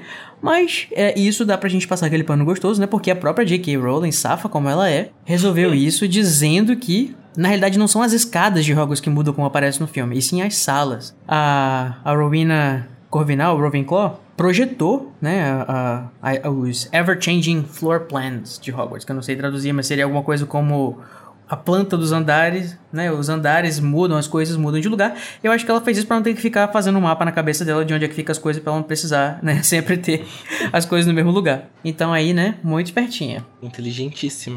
Safada. Agora, uma coisa interessante que acontece aí é que quando eles estão lá nessa, nessa tensão, né? Na verdade, um pouco antes, né? O Harry pega o mapa para ver se tá livre o caminho. E aí ele vê o nome do Crouch, né? Ele vê Bartolomeu Crouch no, no mapa. Tá lá na sala do Snape. E é curioso, né? Porque assim, ele fica, ele fica interessado, né? E vai lá investigar para ver o que, que tá rolando. Também não sossega o cu esse menino, né? Não pode ver um negócio fora não do lugar consegue, que ele tem que ver o que, que que é. Uhum. Tudo ele tem que se meter, depois fica lá, e por que, que tudo acontece comigo? Por que será? Mas uma coisa que é interessante é que no mapa aparece Bartol Crouch, né? Bartolomeu Crouch, não aparece o Júnior. Se aparecesse o Júnior, provavelmente, talvez ele nem se ligasse na hora, mas talvez pudesse acender uma luzinha ali de alerta, né? Tipo, Uhum. De tipo, ai, que estranho, né? Que tem o Júnior. Talvez aqui. ele ia pensar, ué, é, tem alguém, tem algum, algum filho do Sr. Crouch ou, que estuda em Hogwarts, sei lá. Acho que ele não sabe nada sobre esse cara até agora, né? Ele ainda não conhece, é. É, a narração muito, é, de uma forma muito perspicaz, diferente do Harry, aqui, é, veio trazendo o nome do Bartolomeu Crouch nos últimos três capítulos pra gente não esquecer, né? Tipo assim, ele era mencionado em algum momento pra gente lembrar que ele tinha sumido, o. Percy tava lá substituindo ele, o, o menino falou lá, o, o lá em Hogsmeade, pra gente ficar ligado, e aí, quando o Harry vê, ele fala, "Ah, tem alguma coisa aqui, né? E ele já vai atrás. Eu fiquei imaginando, gente, então o, o Harry fazendo o que provavelmente o pai dele fazia em Hogwarts, tipo, sabe, embaixo da capa de invisibilidade, segurando o mapa do maroto que ele tinha Duas criado. Do maroto. Andando atrás de surubas pela porra Hogwarts né, nos banheiros. Nossa, imagina o mapa do maroto vendo as surubas do, do banheiro pontinhos em cima do outro, assim. Um monte. Quatro pontinhos em cima do outro. O que são esses 20 monitores no mesmo banheiro? Nossa, mas eles estão É, fazendo uma, espaço. uma pirâmide humana? Por que tem? All the Lovers da Kylie Minogue. Ah, muito bom. O, o, mas eu fico imaginando que quem tem o mapa do Maroto, né? Não que o Harry se importe com isso, o Harry aparentemente não é muito da fofoca. Tem, tem, dá pra saber a vida sexual de todo mundo de Hogwarts, né? Dá pra saber quem que tá no armário com quem, quem que tá Ah, daí, na carruagem, nos banheiros. Ah, eu ia É. amar tá no mapa do maroto. Tem o mapa do maroto pra isso. Ah, tá. Estar no mapa do maroto não, mas... Inclusive, é interessante, né, que o Harry ele chega a ver esse esse esse pontinho é, lá no canto esquerdo do mapa do Maroto. Inclusive, né, anotem, que isso vai ser importante mais pra frente, que é o escritório do Snape. Uhum. É, e aí ele fica assim, ué, mas o que, que esse cara tá fazendo, inclusive, no, na calada da noite, no escritório do Snape? Esse E é corajoso. Esse é abusado. Agora é curioso que essa é a segunda vez que a Rowling usa o mesmo artifício de colocar o vilão, o Harry vendo o vilão no mapa do Maroto, né? O nome verdadeiro do, mapa, do vilão no mapa do Maroto, mas sem entender exatamente o que, que tá rolando ali, né? Uhum. É, E, e vai ser mais uma vez que o Snape vai aparecer e não vai ficar com o mapa do Maroto, e um professor de Sim. defesa contra as artes das trevas vai aparecer no meio e vai ficar com o mapa. Sim, e nas duas J.K. Rowling situações, reciclou tudo. O vilão era. é, as pessoas acreditavam que ele estava morto. Olha aí. É, são os paralelos de Seria, Abraham Lincoln e. seria preguiça ou apostando na fórmula do sucesso? Né? Se deu certo, não. A gente não mexe em time que tá dando certo, né, amigo? Se deu É certo com o verdade. Pedrinho. Não, eu não tô falando que é preguiça, não. Eu acho ótimo. Eu adoro essas coisas assim que depois você volta e você fala, nossa, mas tava aqui, ó, passou do lado dele. ah. Uhum. Eu sou cria de Agatha Christie, né, gente? Eu adoro essas coisinhas. Uhum. Tem que ter. Um bom mistério. Inclusive, esse é o livro, um dos livros que tem mais mistério, assim, né? De Sim. quem é o fulano e quem que fez tal coisa e quem que. Uhum. tarará. E assim, falando em narração, a gente não pode. Não, deixa, não tem nada deixado a desejar aqui, porque né, a- o próprio artifício que o Harry fica preso, que ele afunda o pé dele num degrau, foi mencionado antes, né? Uhum. Teve um foreshadowingzinho lá atrás com o Neville, né? Que, tadinho, tinha sido humilhado mais uma vez. E estava distraído e perdeu o degrau. E todo mundo ficou, né, que, que imbecil, você caiu no degrau. Agora quem caiu... Ahá. Aham. O menino que sobreviveu também cai. Ele perdeu o ovo, obviamente, que ele tava carregando um monte de coisa embaixo da capa. Imagina que desconforto, que desconforto que deve ser, com um susto. O ovo cai e faz aquele barulho. Eu lendo isso, gente, eu fiquei muito tenso. Imagina aquele ovo assim, gritando numa Hogwarts, tipo assim, dormindo, aos berros. Isso é tipo quando você vai cozinhar à noite e, e vai cair alguma coisa e vai fazer o maior barulho do mundo, porque de dia ninguém iria perceber. Mas está. E eu, e eu tenho certeza que o Harry, ele, ele viu o ovo caindo antes do ovo cair. Ele sabia que isso ia acontecer. Porque é isso que acontece quando você vai cozinhar à noite ou quando você vai fazer qualquer coisa à noite que não pode ser barulhenta. Vai cair, vai fazer esse barulho. É tipo uma lei da física, tal qual o, pão sempre cair pro lado de baixo quando ele tá com manteiga, sabe? Sempre cair com o lado da manteiga pra baixo. Tá, tá. É verdade. É, e assim, não apenas o ovo, mas o mapa do Maroto cai sem, sem ter sido escondido, sem ter sido ocultado, né? Ele cai revelado da mão do Harry, que não consegue alcançar. Nessa hora o Harry está tão nervoso que ele esquece que ele sabe muito bem o feitiço convocatório, mas ele não tem tempo, não tem tempo de pensar. E aí, Filch aparece. Não, o Filch é o primeiro que aparece. A tempo do Harry não conseguir soltar do, do, do, do degrau, né? Eu achei isso um pouco. Conveniente. Tá. Mais uma Conveniente, vez a narrativa sendo conveniente. É, mas o que eu acho legal do Filch aqui é que ele aparece, ele vem com a, a Madame Norra, né? Que chega e ela faz toda a diferença aqui, porque o Harry percebe que ela meio que tá percebendo ele através da capa. E eu acho isso Exato. muito legal, essa ideia de que os animais, né, Uhum. vêm de forma diferente através dos outros sentidos e tal. E aí ela fica encarando o Harry por dentro da capa. Imagina o... E tem essa ideia de que o Filch tem uma conexão meio telepática com a, com a gata e a tensão. Acho que foi tudo isso que foi aumentando a minha atenção quando tava lendo esse capítulo. E tem o negócio dos, dos perfumes também, né? Que o Harry usa não sei quantas essências. Colônias de banho lá. É, e, é- E esse cheirinho de alfazema aqui, hein? No meio do corredor. e aí, tipo, cara, o fato de gato é bizarro, né? Certeza que a Madame Nora tentou tampar ele igual, tampa, igual o gato tampa coisa que tá fedendo, sabe? Eu acho também muito legal essa parte, assim, que eu dou todo o apoio pro Filch, porque era o que ele estava esperando pro Dumbledore finalmente expulsar o Pirraça. e eu acho que seria uma oportunidade dessa vez. muito boa se, se eles conseguissem expulsar esse demônio dos infernos de Hogwarts finalmente. Acho que o Filch estava certíssimo aqui. Ele nem pensou em aluno, ele falou: Meu Deus, agora chegou minha hora. O momento de você vida, tá meu fora, acabou pra momento." você. Esse Arrasou. momento é meu. Também acho. Nossa, isso é muito bom. Eu, eu tô ficando muito simpático ao Field, porque eu tô. Eu voltei a jogar Hogwarts Mystery, porque tem um monte de novidade, então eu tava afim de ver o que que era. Tô aqui lutando com aquele monte de energia e tal, não sei o quê. Mas é muito engraçadinho as, as, as campanhas que tem com o Field no meio. Por exemplo, a última, inclusive eu tô até pensando em fazer uma campanha de RPG com isso. Vai ter um baile de Valentine's Day em Hogwarts. Eles estão tentando fazer o Field conquistar a Madame Pince, Ai, meu Deus, eu amo. a muito Madame. Pince, que é mãe do Snape. que é muito dizer. Gente, o Filch é padrasto do Snape. Muito bom.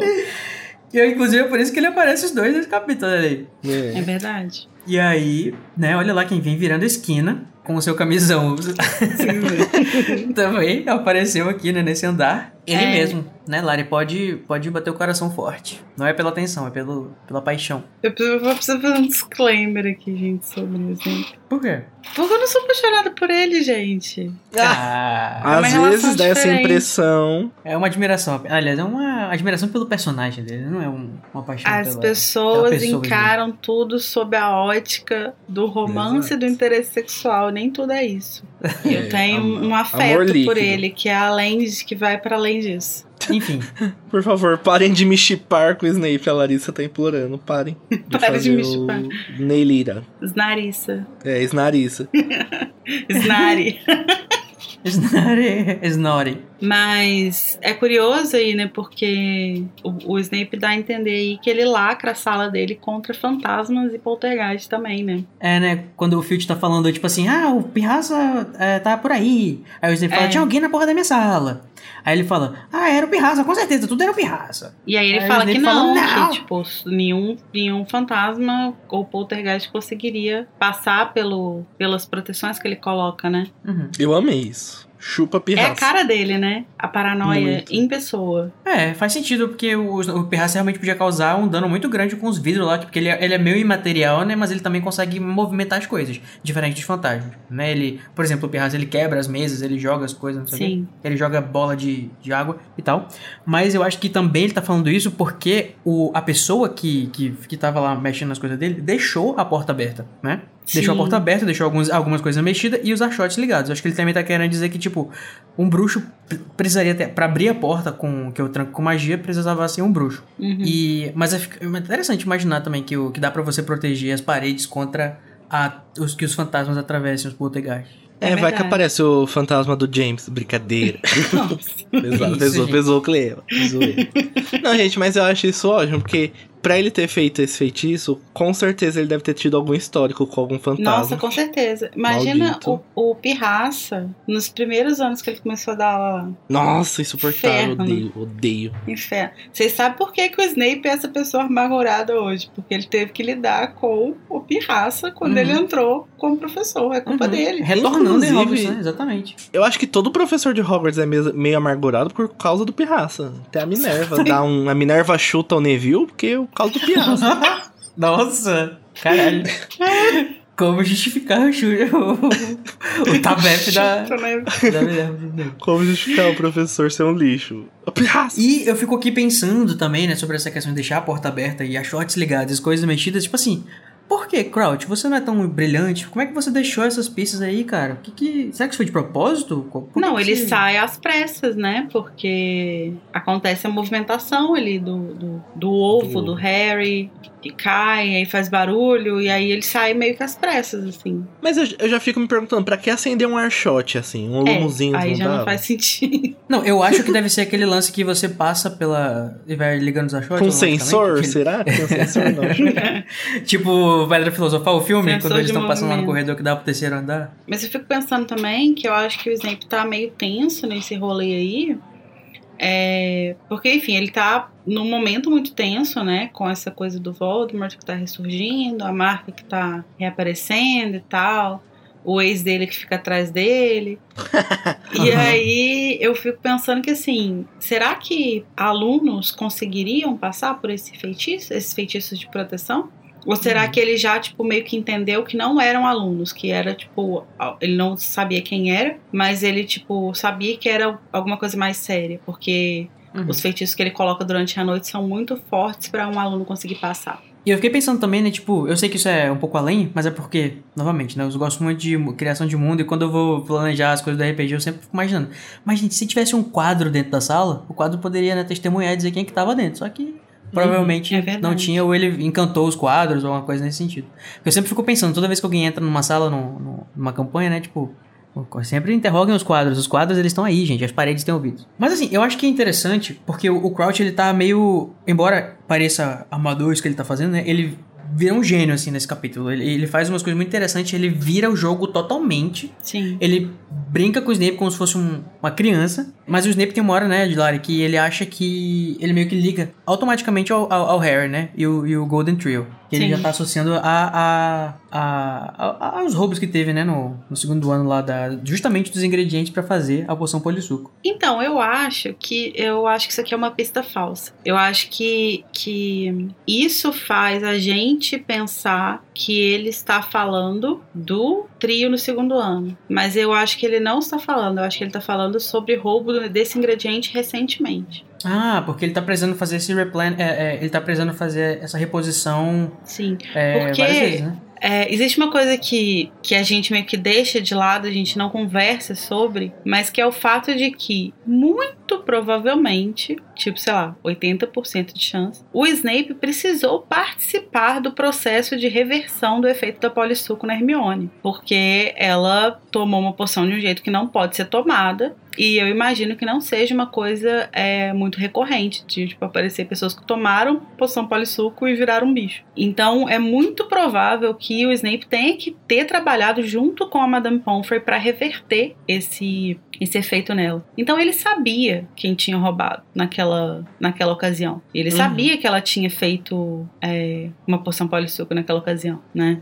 É, então eu acho que aqui, quando ele fala, ah, isso já aconteceu antes, não sei o quê, é, isso é uma, é uma pista falsa da narrativa para que a gente ligue lá no coisa. E não que a gente ligue é, que tá tem alguém acontecendo roubando agora. Isso. Mas na verdade ele tá Uhum. falando disso. Porque é, o, É, eu- o Moody tá recorrentemente roubando esses, esses ingredientes é, pra fazer a, a poção, né? Porque ele toma todo dia, toda hora, né? Boa, Uhum. também concordo. É, eu não sei de fato se o Snape precisou fazer parte, né? Mas eu acho que pode ser, também acho que é, é- é provável.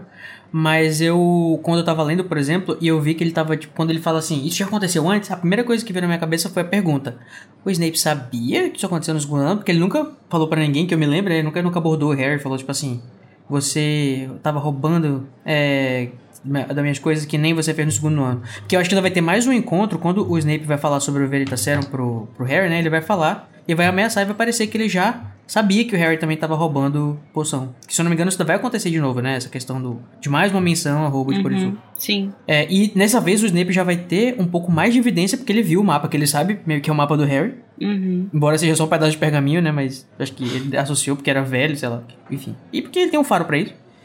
E o, a questão do ovo, do campeão e tal. Acho que ele já tinha. faz- Tava fazendo lá o file case dele, né? Sim. É, com todas as informações que ele talvez precisasse. É, e esse capítulo, eu acho que, principalmente falando sobre o Crouch Jr., né? O Juninho, o Bartinho, ele brilha com a releitura, né? Tem muitas gemas, né? Pra falar do ovo, muitas pérolas que aparecem quando a gente tá relendo especificamente esse capítulo, porque ele significa uma coisa totalmente diferente numa segunda leitura do que ele significa na primeira. E eu me refiro às falas e muitas ambiguidades que acontecem com o Bartol Crouch, falso Moody. Sim. É, e ele faz muito falsa, né? Tipo, ele fala ele assim. é dissimular demais, bicho. Mas Cara, ele é muito que iria esperto. querer invadir a sua sala. Ele é muito esperto. Imagina uma coisa e, dessa. e isso é uma, é uma estratégia que ele vai usar ao longo desse capítulo inteiro, que ele já usou antes, com o Snape, inclusive, e com o Karkaroff, no capítulo lá do que o Harry é selecionado, né? Que o Harry é sorteado pro torneio. E Uhum. que é uma estratégia muito, muito arriscada, mas que, tipo, quando ela, ela é feita com segurança, que é o que ele faz, ela é certeira, assim, porque ele sabe como atingir o Snape, ele sabe como atingir o Karkaroff, porque ele sabe coisas sobre o passado deles que ninguém em volta sabe, ou pouquíssimas pessoas sabem. Então, ele jogando essa carta direito, ele fica Uhum. com eles na mão, né? Ainda mais Uhum. a presença de terceiros, né? No caso, Sim. tem o Filch aí pra fazer aquela coada pra o Snape não poder nem responder direito. Porque vai ter Exatamente. outra pessoa vindo. E Exatamente. o mais legal de tudo isso é que ele ele tem eles na mão e a narrativa faz a gente acreditar que é porque ele é um grande ex-auror. Só que na verdade, tudo que ele fala não é por ele ser auror, mas exatamente por ele ser um grande comensal. Então, os fatos eles se encaixam muito, tipo, ele não Sim. blefa em nenhum momento, ele realmente sabe que tudo que Sim. ele fala é verdade. Mas não pelo motivo que a gente acredita Aham. que é o certo. Sim, exatamente. Mas que sorte, né, do menino Crouch Jr., que eu, justamente o professor desse ano ia ser um ex-auror que tem a fama de ser excessivo, porque isso cal- come como se fosse uma luva pra. pra, pra- ah, não. A dele. narrativa tendenciosa taca Não, mas gente, olha lá. Não, assim, tudo bem. É, é, assim, é uma história, tem que, tem que haver coisas convenientes. E é muito legal isso aqui. Porque, é, tipo assim, ele usa inclusive o subterfúgio do Moody ter essa personalidade, essa, essa fama de ser excessivo, pra ele ir lá revistar a sala do Snape no começo do semestre, do ano. Que abusivo, né? Vocês não é muito abusivo? bom pra ele já saber se tem tudo que ele precisa lá e de repente se ele não conseguir os ingredientes dele todos de lá, se ele poderia eventualmente ir lá buscar uma coisa que estivesse faltando, né? Sim. E é, é muito legal que ele usa o, tipo assim, ele usa uma coisa que, que vai, vai aumentar, a narra- vai melhorar a narrativa dele como eu sou o Moody, ao favor dele de ser, Aham. de estar fazendo, ah, é muito bom. É, ele tá no É disfarce perfeito, né? Ele tá disfarce num, perfeito num lugar, numa posição ali que vai. que permite ele fazer tudo que ele precisa, assim. E, Uhum. e ele pode fazer o que ele quiser, e se alguém questionar, que é o que acontece no caso aí do Snape, ele ainda joga uma carta que deixa a pessoa meio, tipo, Uhum. em maus lençóis, assim. Então. E eu acho que a. Que a J.K. gosta muito de escrever sobre disfarces e acho que escrever sobre a poção polissuco e como em bruxos disfar- disfarçados de outros deve ser uma das coisas que ela mais gosta, porque até nas histórias do Strike tem histórias que envolvem disfarces. Uhum. E que são muito boas, assim, tipo, você não percebe numa releitura, você tem essa sensaçãozinha também de. Ah, esse cara tá falando isso por causa disso. Sim. E eu acho que ela faz isso muito bem, e talvez isso esse seja um dos grandes motivos por, por o Snape ser o, o grande personagem dela, assim, que é que essa, essa coisa que é tão gostosa de você voltar, tipo, num capítulo como esse, depois que você sabe o final, e pegar esse monte de pista, que é você, tipo, voltar nos livros, no personagem e ir pegando pistas, assim, né? Uhum. Então acho que talvez por isso que o Snape seja um personagem tão brilhantemente escrito por ela, porque ela escreve muito bem esse tipo de coisa. Esses disfarces, esses, essas coisas dúbias, né? Essas coisas que. esses diálogos Ambiguidade. ambíguos. O. Eu, por exemplo, né? o- todos os livros praticamente têm um shapeshifter, né? Que é esse trope de, de narração que você tem um personagem que vai mudar e vai se revelar ser o que ele não é, o que o diferente do que a gente esperava.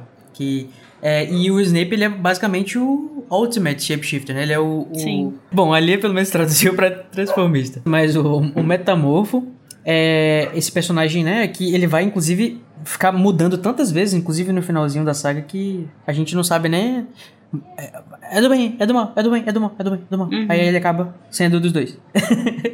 Ah, mas Com aí a gente precisa. Não me Com todo respeito. Se é que existe bem e mal. Aquele, ai meu Deus, enfim, próximo assunto. É, É, Não, gente, são 11 e 19, não tem a menor condição de debater isso. e nem é o lugar. não, mas ele é. Ele não é do bem nem do mal. Ele é. Ele é mas no final é, ele é para o bem. É. Code. Tá. eu, tô, eu tô beitando a Larissa. Você tá me engatilhando. Você tá me engatilhando É. igual o Crouch tá engatilhando o Snape nesse Do capítulo. Snape. Nossa, total, gente. Ele é um grandíssimo tá- Ai, filho da puta, vergonha. né, cara? Ele é muito. ele é, é o que a gente falou, tipo assim, ele tem informações muito é, é, valiosas sobre o passado do Snape, Uhum. né? E ele sabe usá-las direitinho, assim. E, e a Uhum. forma como ele vai jogando com isso, né? A forma como ele fala da, da marca do Snape, que é uma coisa que a gente ainda não sabe, né? Isso é um foreshadowing, a gente vai, a gente vai descobrir. É, a gente só descobre que o Snape é comensal no capítulo da penseira, né? Do que ele era comensal. Isso, que aí é, sei lá, uns três ou quatro capítulos depois desse. Mas a gente só vê a marca e a gente só entende realmente a referência desse capítulo lá no penúltimo capítulo, que é quando o Snape mostra a marca pro, pro ministro, né? Uhum. Mas ele vai jogando com essa informação. E aí ele fala um negócio, tipo assim, ele fala: Ah, eu digo que certos traços de uma pessoa nunca mudam. Traços que não mudam nunca, Snape. Sabe, sabe o que eu quero dizer? demais. Olha, filho da puta. E ele vai jogando, assim, né? E aí o Uhum. Snape, tipo, Inclusive, põe a o mão Snape- na marca, ele reage, assim e tal. Então ele, ele Uhum. vai. E, e é isso tudo que ele tá fazendo aqui é uma grande vingança dele enquanto um comensal que foi preso, né? É, só que ele consegue fazer passar por um auror justiceiro, né? Uhum. Mas tudo Nossa. que ele faz aqui é dessa posição de um comensal que foi preso enquanto o Snape ficou solto. Ah, Inclusive ele fala numa hora, né? Ele fala assim: se tem uma coisa que eu detesto, é um comensal da morte que continuou em liberdade. Exatamente. E aí dá a entender que ele odeia Caralho, isso frase- porque ele é Aham. um, um, um auror fodão, justiceiro que prendeu todo mundo, né? Mas na verdade o que ele odeia é um comensal que não pagou da forma como ele pagou. Que não, Uhum. que não demonstrou lealdade da forma como ele demonstrou lealdade. Uhum. É, eu fico pensando, né, porra, o Snape é foda que ele não é. Ele é desmoralizado entre os aurores, porque todo mundo acha que ele é o comensal disfarçado. E ele é desmoralizado entre os comensais, porque ele não foi pra Azkaban quando negócio Sim. deu. E no final das contas ele é o quê? Também. Protagonista da história. O Sérgio Moro. Sensacional, Que pelo amor. Ele é o. A Não. gente já concordou que ele é os irmãos Miranda. Os irmãos Miranda.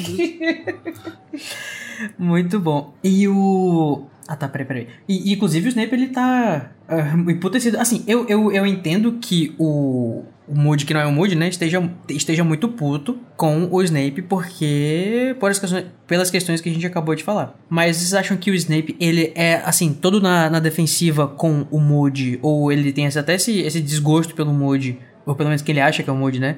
Por causa de ele ter sido comensal ele saber que o cara desconfia deles, acho que tem alguma coisa mais aí. Porque o Snape, ele, assim, ele não gosta nem um pouco, né, do, do Moody. Eu Ou acho. quem ele acha que é o Moody. Eu acho que no. A gente tem muito pouca interação entre eles, né? Entre o Moody verdadeiro e o Snape. Mas no capítulo da penseira, quando o Karkaroff fala do Snape, que ele o, dá o nome do Snape, o Bartol Crouch, pai, né? Fala, tipo, ah, o Snape já foi liberado.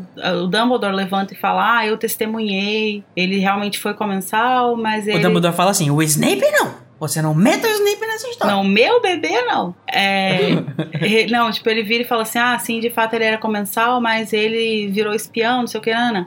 E aí eu lembro que na narração fala uma coisa, tipo assim, que é, dava pra ver na cara do Moody que ele não acreditava em, em, tipo, comensais reformados ou algo do tipo, Uhum. sabe?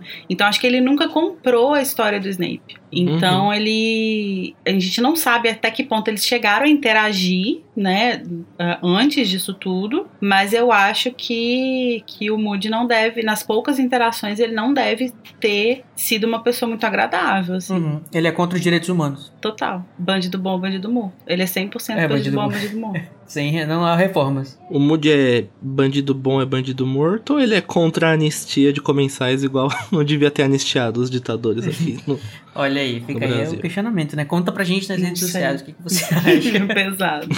Então, que assim, eu fico percebendo que assim, ele tá muito incomodado, né, com o Moody. Talvez porque é, é essa questão do passado dele e tudo mais. E ele sabe, talvez, que o Moody tá vendo. O Moody sabe da marca dele, né, obviamente. Inclusive ficou Sabe o claro que o pra gente Snape quando. fez no verão passado? Inc- inclusive ficou claro pra gente naquele capítulo lá do, do baile, né? Que o Moody consegue ver por baixo da roupa das pessoas. E com certeza o camisão cinza não esconde muita coisa.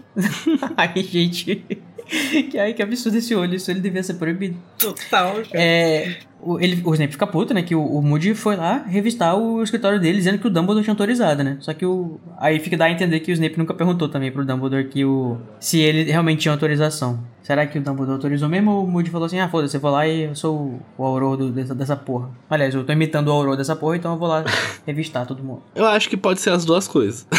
Eu acho que ele pode ter ido lá e falar, ah, eu tô autorizado aqui, vou entrar. E, tipo, se o Snape fosse falar pro Dumbledore, não ia pegar nada. Porque o Dumbledore precisava de um professor lá que não morresse. Ou ele pode ter falado, ah, Dumbledore, só aceita entrar aí, trabalhar pra você se puder revistar a hora que eu quiser, então. Uhum. Eu quero ver a bolsa de todo mundo. É. Uhum. Inclusive, gente, a pachorra do Crouch disfarçado nessa hora. Eu fiquei imaginando o ódio que isso daria no Snape. Ou deve ter dado, né? Não sei. Que é quando o Snape percebe que tem um mapa. O, o, o, o Crouch já percebeu que o Harry tá embaixo da capa, né? O Harry tá apontando, tipo, é meu, é meu aquele papel. Por baixo da. Não deixa ele pegar, não deixa ele pegar. E aí, quando já tá na. O Snape lá estendendo a sua mão pra pegar o papel, o Crouch fala, aqui, ó. Imagina o abuso que não é isso, gente. Você, alguém roubar um papel da sua mão. Ai, gente, desculpa, mas eu amei. Acho muito engraçado isso. Porque eu gosto de ver o Snape, desculpa, Larissa, nessa situação descontrolado, sabe? Tipo, nervoso. Ah, mas eu adoro. Assim, eu fico, eu fico aquela coisa, eu rio com, com a mão na consciência.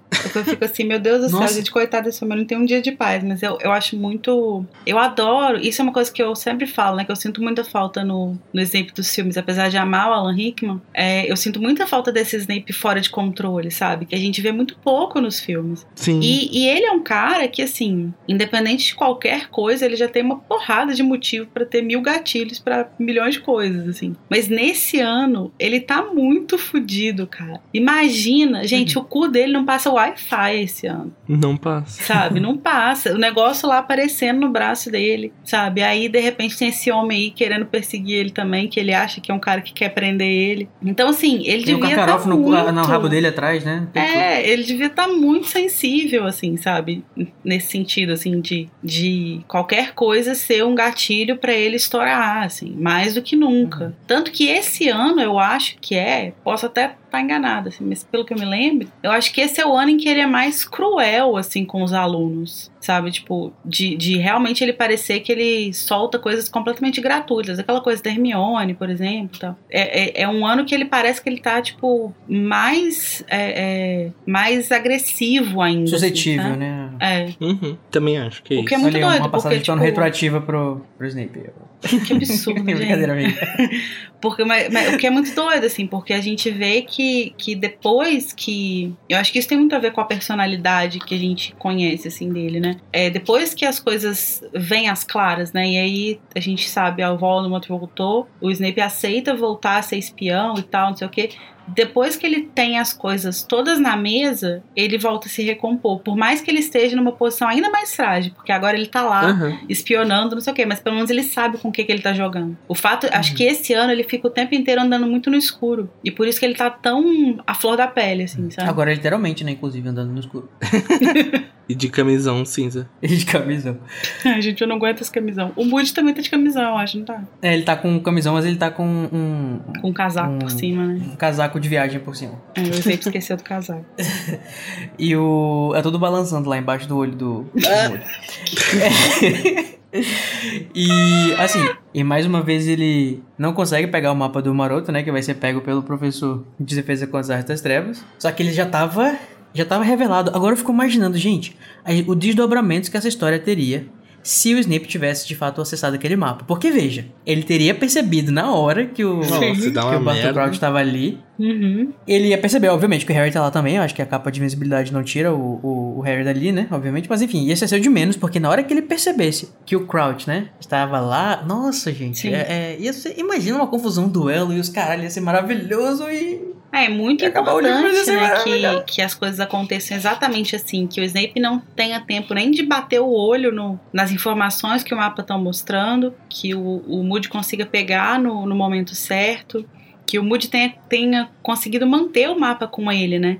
Porque isso é muito importante, assim, que se o, porque o Snape acho que ali seria um, um gatilho maior, seria é, dar início a uma situação mais complicada, mas se o Moody resolve a situação ali, o Snape vai embora, o Filch vai embora, e ele devolve o mapa pro Harry, o Harry, assim que ele olhasse pro mapa, ele ia ver que no lugar do Crouch, no lugar do Moody, tava o nome do Crouch. E no mínimo ele ia achar alguma coisa estranha ali, né? Ia tentar investigar. Inclusive, no momento em que as coisas parecem que vão ficar um pouco mais sérias, né? Quando o, o Snape liga os pontos e associa o ovo ao mapa e tudo mais e percebe que é o Harry, ele fica louco da vida, farejando e, e, e passando as mãos na frente da cabeça assim. Eu fico assim, amado, use sua varinha, você é um bruxo. Mas enfim, ele não está com tempo pra isso e ele começa a ficar, a ficar muito louco até ele se recompor, porque o, o, o Crouch olha pra ele e fala assim: Olha, você é obcecado pelo Harry Potter? Eu e amo, aí ele eu amo rapidinho parte, amo. muda. Ele, eu vou contar ao diretor que você é obcecado pelo, pelo Harry Potter. Uhum. O que, que será que ele vai achar disso? E eu fico assim, nossa, Crouch, você é muito baixo. Ela é A baixa. senhora é baixa, né? Ele é, gente. Ele é muito baixo. Bicha, a senhora Uhum. é destruidora mesmo, como diria Xangalo. E, e, na verdade, o que, o que é o que é mais curioso desse diálogo é quando ele fala, tipo assim, ah, imediatamente seu, seu, seu pensamento pula pro, pro Harry, né? É curioso porque ele tá sugerindo uma coisa, o Snape entende o que ele tá sugerindo, e o Snape tem medo que as pessoas achem que. que as pessoas acreditem no que ele tá sugerindo, mas o, o pensamento dele pula pro Harry justamente pelo oposto. Uhum. que é- Agora tipo- explica o que, que são todas essas coisas que você só mencionou, pelo amor de Deus.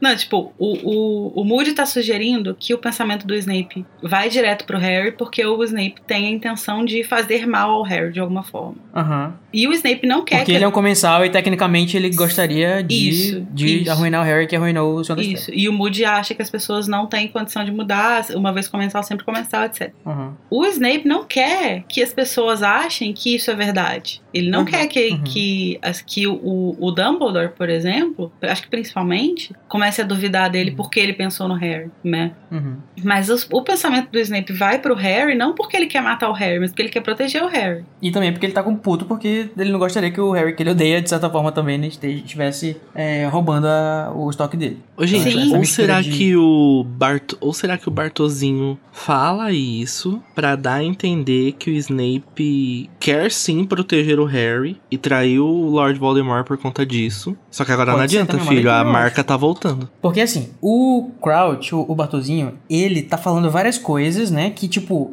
eu acho que ele nem quer, ele não quer que o Snape perceba que ele é ele, mas ele quer que alguém, alguma entidade, no caso a gente, o leitor, porque ele é muito orgulhoso, saiba dos planos dele. Então ele tá falando isso, eu acho que dá pra gente interpretar também que ele tá querendo dizer que, tipo, Ah, então você é um traidor, filha da puta mesmo. No caso, o, o Bartolzinho falando, né? Você é um traidor ao Senhor das Trevas que tá preocupado com o Harry Potter. Mas ao mesmo tempo ele vai, ele diz o contrário exatamente ao, ao Snape, né? É, mas eu acho que eu acho que isso é uma coisa, é um pensamento que pode passar pela cabeça do Crouch, mas eu acho que quando ele fala com, quando ele fala tipo assim, ah, se eu levar essa informação pro diretor, eu acho que ele tá meio que guiando o pensamento pro lado oposto, de que o, o Snape Sim. seria talvez a pessoa que colocou o nome do Harry no cálice, por exemplo. Verdade. É, e uma coisa que é muito né, é, conveniente é, é que o Crouch ele pega o mapa pra si, né? Ele pede educadamente, sendo muito. dobrando também o Harry muito bem, porque ele é muito bom nisso. E isso é muito bom, né? Porque se o Harry tivesse com o mapa, olhasse pro mapa daquela hora,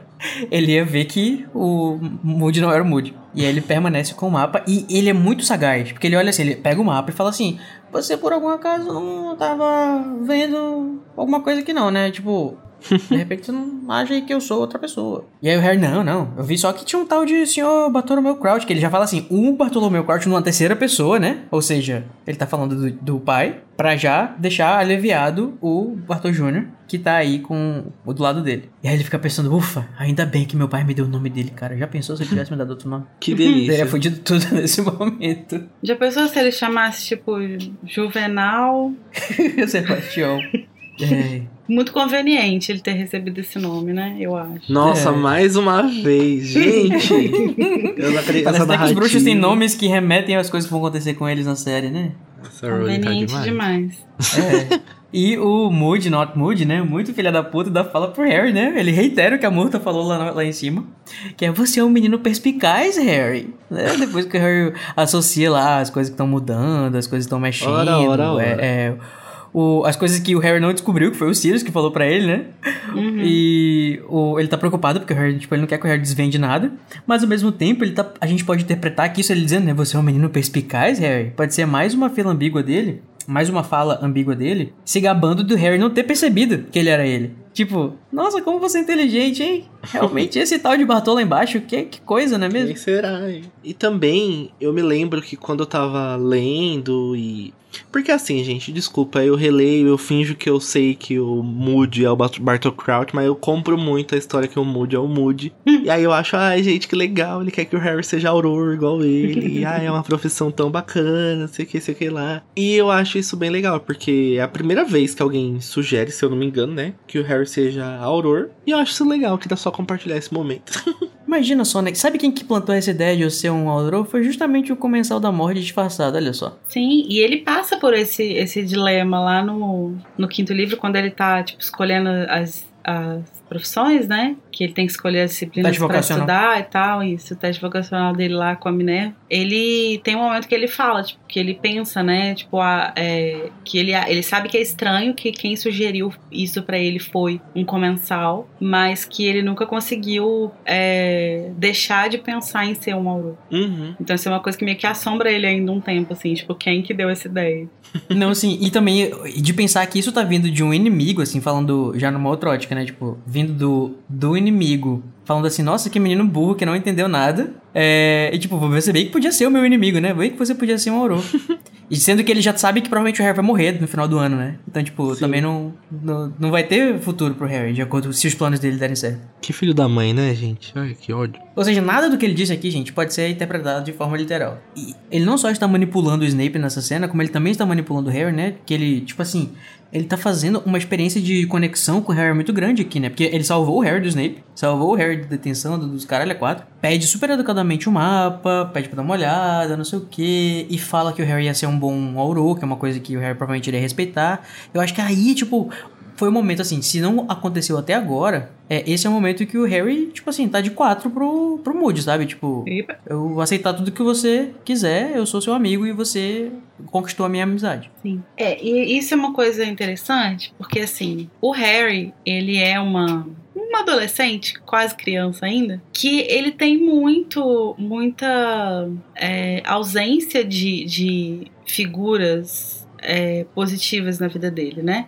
Figuras paternas, maternas e tal, que, que ofereçam para ele é, reforço positivo. Então, Uhum. tudo que ele quer é ser praised. Tudo que ele quer é que alguém fale com ele: Nossa, você é muito inteligente, você podia ser Auror. Nossa, você é Uhum. muito inteligente, você podia ser tal coisa. Isso é, é- e, e- isso é muito, muito interessante que o Crouch capta isso e ele oferece exatamente isso pro, pro Harry. O Harry não se deixa ser, não é manipulado pelo Crouch porque o Harry é idiota. O Harry é manipulado pelo Crouch porque o Crouch é inte- inteligente pra cacete. E inteligente Uhum. de saber, inclusive, é, é, captar essas essas inseguranças das pessoas. Por que, que ele manipula Uhum. tão bem o Snape nessa cena? Porque ele sabe exatamente onde enfiar a faquinha, né? Ao Uhum. contrário de certas pessoas no mundo. É, Ih. uh, uh. Por que, que ele manipula tão bem o Harry? Porque ele sabe exatamente o que, que o Harry quer ouvir pra confiar nele. Gente, eu fiquei fazendo, imaginando aqui que, assim, é, eu gosto muito de personagens assim, gente. Eu sei que ele é uma pessoa extremamente, extremamente horrível. Mas eu acho muito interessante porque ele lembra, sabe, o Ben de, de Lost. Um pouco. Ai, sim. Sabe, essa inteligência social de saber exatamente como fazer a pessoa Sim. parar e, e Cara, e esse é o virar tipo de o jogo, a narrativa. personagem que não é pra você, tipo assim, ah, eu sou fã do Bartol Prout e ele é perfeito e nunca errou. É tipo assim, você tem que. É o tipo de personagem que você ama odiar, porque você ama tudo que ele faz de filha da putagem, porque é muito bem feito. Ele é Uhum. muito. Ele é um. E ele é um personagem que eu fico triste, assim, que ele tenha durado só um livro. Porque ele é muito. Ele tinha muito potencial, assim, sabe? Inclusive nessa coisa que a gente tá falando da, dele manipular, né, as pessoas, ele sacando muito bem o Harry é, e sacando muito bem o Snape, ele, ele já sabe ali que o Harry não gosta do Snape, né? E a situação tá muito, muito propícia pra ele jogar mais uma suspeita. Então ele joga isso aí de que o Crouch, é, pai, era obcecado por prender bruxos das trevas, né? Pra jogar mais uma suspeita sobre o Snape. Ele joga essa informação e o Harry vai, obviamente, ligar essa informação ao Snape, porque era sobre Uhum. isso que eles estavam falando.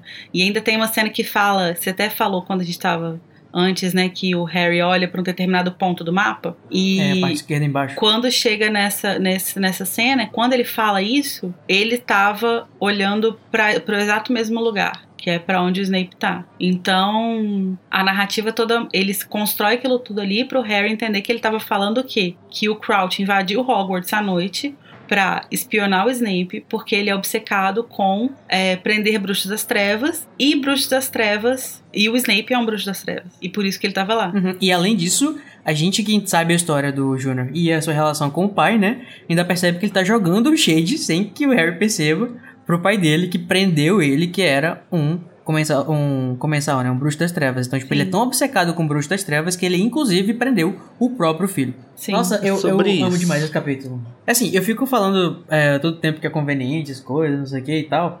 Mas é. Assim, é um inconveniente legal nesse caso, sabe? Porque, tipo, é incrível como que esse livro, especialmente o livro. Esse livro, o, o Cálice de Fogo, ele é dois livros quando você tá lendo a primeira vez e quando você tá lendo a segunda vez. Esse capítulo eu acho que ele brilha demais com todas essas ambiguidades e tudo que você consegue tirar de uma frase falada pelo cara, sabe? Uhum. É, é maravilhoso. Eu acho que esse é um dos meus capítulos favoritos desse livro. E você aí de casa, o que, que você acha, hein? Quando você tá relendo, você identifica todas essas características, você vê esses dois livros em um, ou você só se deixa levar pela história? Conta um pouquinho pra gente nos comentários. É, interage lá com a gente, porque talvez a gente percebeu aqui algumas coisas, né, numa, com a nossa releitura que foi diferente do que você percebeu, e aí você pode contar pra gente o que, que você achou, né, talvez uma coisa que a gente não mencionou aqui. E estamos lá nos nossos grupos, Telegram, Discord e nas redes sociais.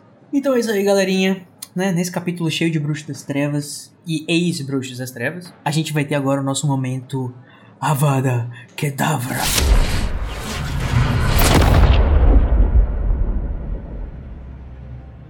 Que é o momento que a gente fala sobre as coisas ruins do capítulo, que te deixou com raiva, com ódio, né? Capaz de fazer um feitiço, uma maldição desta forma. E eu vou começar por você, Danilo. O que, que você diz assim? Ai, odeio, odeio, odeio. Ai, eu odeio, odeio, odeio. Nesse capítulo especificamente, não tem nada que eu odeio, odeio, odeio. Mas tem uma coisinha que eu acho que poderia ser melhor, que é a, que é a musiquinha, né, gente? Pelo menos em português podia ser mais legal. É verdade, É é. verdade. Podia ser mais gostosinha de ouvir, igual a do filme. Porque quando você assiste o filme, você fica com a musinha, a musinha, com a musiquinha na cabeça. É verdade. Uhum. Eu queria só que a música desse pra você fazer uma melodia, porque mesmo que ela não rimasse, mas que ela tivesse uma quantidade de sílabas que coubesse numa música que desse pra fazer, porque não dá. Eu tentei várias vezes. Aquele, né? Só porque eu tentei significa que não dá. É... mas, enfim, eu queria é, poder ouvir. Então, Lari, conta pra gente o que que deixou assim com os dentes rangendo de raiva. Ah, esse, esse capítulo, na verdade, ele não é muito. Não tem nada que me deixe assim muito coisa, até porque o que me dá mais raiva é a coisa do, do, do Bartol, filho da puta, mas é uma raiva boa.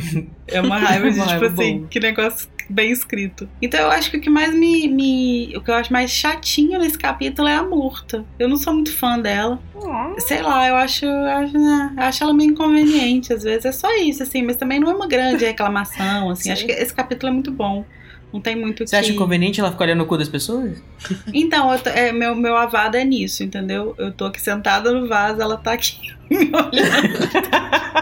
Isso é porque você tá assim olhando de embaixo, cima. assim, Porque olha. quem olha de baixo é a única coisa que tem pra olhar.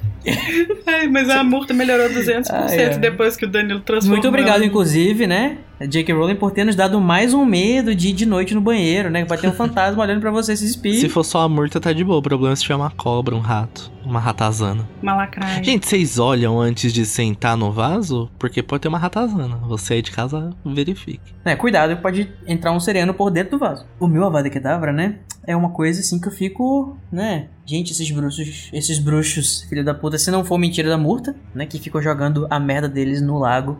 eu acho isso um absurdo. Era melhor na época que eles cagavam no cantinho e faziam o feitiço pra desaparecer o cocô. Boa. É por isso, é, não é à toa que os serianos, né, tão, não gostam muito dos bruxos. Não sei se você ia gostar que alguém cagasse na sua casa. Não seria novidade, até porque no mundo real a gente tá fazendo isso, infelizmente, né? Nossos esgotos, eeles vão para os, os oceanos, os rios, os lagos. E isso é apenas uma crítica da J.K. Rowling, uma crítica consciente que ela está fazendo a o saneamento. J.K. Rowling ecossocialista. É verdade. Igor vai cortar isso, eu tenho certeza. Corta, porque a gente já discutiu o esgoto. A gente não vai discutir o esgoto de novo. Próximo assunto. Não, gente. Ai, poxa. Eu apago a gravação desse episódio. E agora, então, né? que Nós estamos cheirosinhos, né? Vamos aproveitar essa sensação de banho frescor tomado pra gente fazer um Expecto Patronum.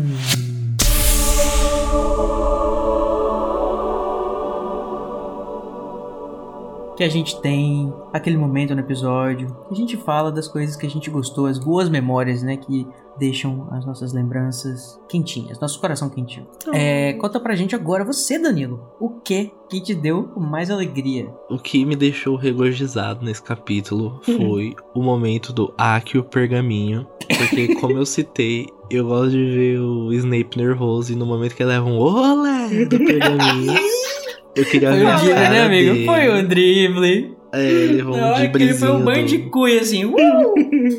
Leva um dibre do Moody, tipo... Deixa que eu toco sozinho. Ah, é mais gostosinho, viu? Esse é meu patrão. E o que você acha disso, Lari? Conte pra gente e nos dê o seu momento Expecto Patronum em Eu, seguida. eu, Justifique e comente. eu concordo. O meu patrono, na verdade, vai pra toda a interação do Moody com o Snape nessa cena, que eu acho maravilhosa. Em todos os sentidos, assim, tipo, de camadas narrativas, de história, de tudo, nanã. E, tipo, como leitura mesmo. É, tipo, muito divertido ver os dois interagindo. É divertido, assim, da raiva, né? Porque, você, independente de você gostar ou não do Snape, Uhum. você fica com raiva né, de um dos lados ali, né? Tipo, Uhum. e, e, e Dá emoções a gente lê pra isso, né? pra ter emoção. É muito pra, pra gostosa o essa thrill. leitura, assim. Tipo, a interação deles é muito bem escrita, assim. Você vê essa tensão, como que ela constrói essa tensão. Então, meu patrono vai pra esse momento todo, incluindo o Olé. Uhum. Não é à toa que o nome dele é Júnior, né, gente? Aí, me representando muito bem no livro, obrigado, né? Crouch Júnior, quase tem C, tem J, tudo bem aí. É o Juninho Crouch. Então, o meu patrono, né? Ele vai pra o Júnior, né? O Crouch Júnior, muito safo. Eu amei todas as ambiguidades, assim, não, não só o personagem, que é um escroto, claro, mas o personagem como personagem, né? Que é a, a forma como ele manipulou todo mundo muito bem, é, a todas as ambiguidades e como que todas as falas dele nesse capítulo tem várias possibilidades de leitura. Eu amo demais isso também. E eu tava até perguntando, né, tipo, não aparece o, o Júnior no, no, no mapa do Maroto, né? E eu fiquei pensando, deve ser porque realmente no. no assim, eu sou Júnior, né? E o meu nome Júnior está no meu, na minha certidão de nascimento. No seu mapa do Maroto. Se alguém. É, no mapa do Maroto ia ter lá o Júnior, provavelmente.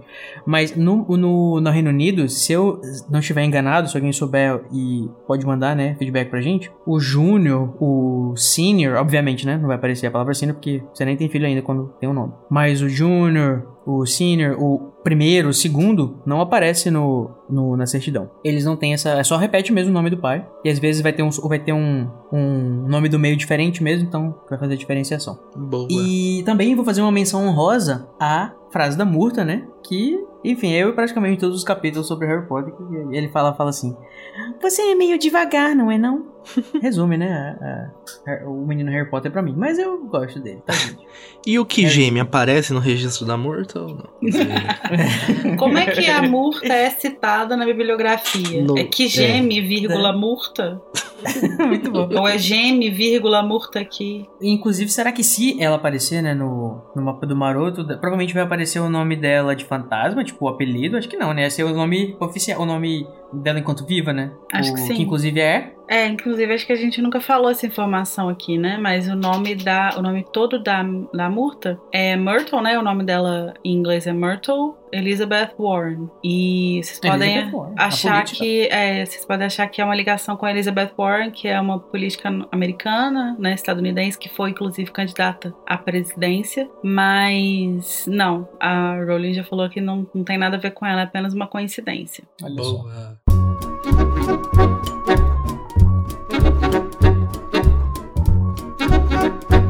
isso aí, gente. É, a, gente a gente escapou mais uma vez, né? De ter. Ou de, de uma detenção. Escapamos do Snape, ufa.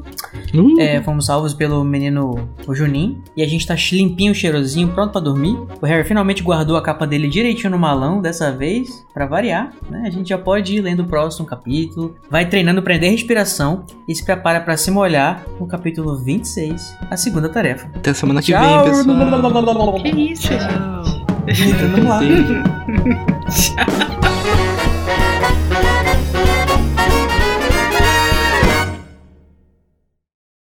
Esse podcast é produzido pelo animagos.com.br. Eu, Igor Moreto, faço a produção, edição e direção. O Junior Code e a Nayara Sevciuk me ajudam na direção e com Larissa Andrioli também fazem pauta e apresentam os episódios. E todos os episódios têm auxílio e produção de pauta de Luiz Felipe Rocha, Tamires Garcia, Luísa Zanferdini, Danilo Borges e Daniel Honório. A identidade visual foi criada pelo Edipo Barreto e a música tema é a Song of India, originalmente executada pela Ableton's Big Band, e a engenharia e gravação foi pela Telefunken Electroacoustic.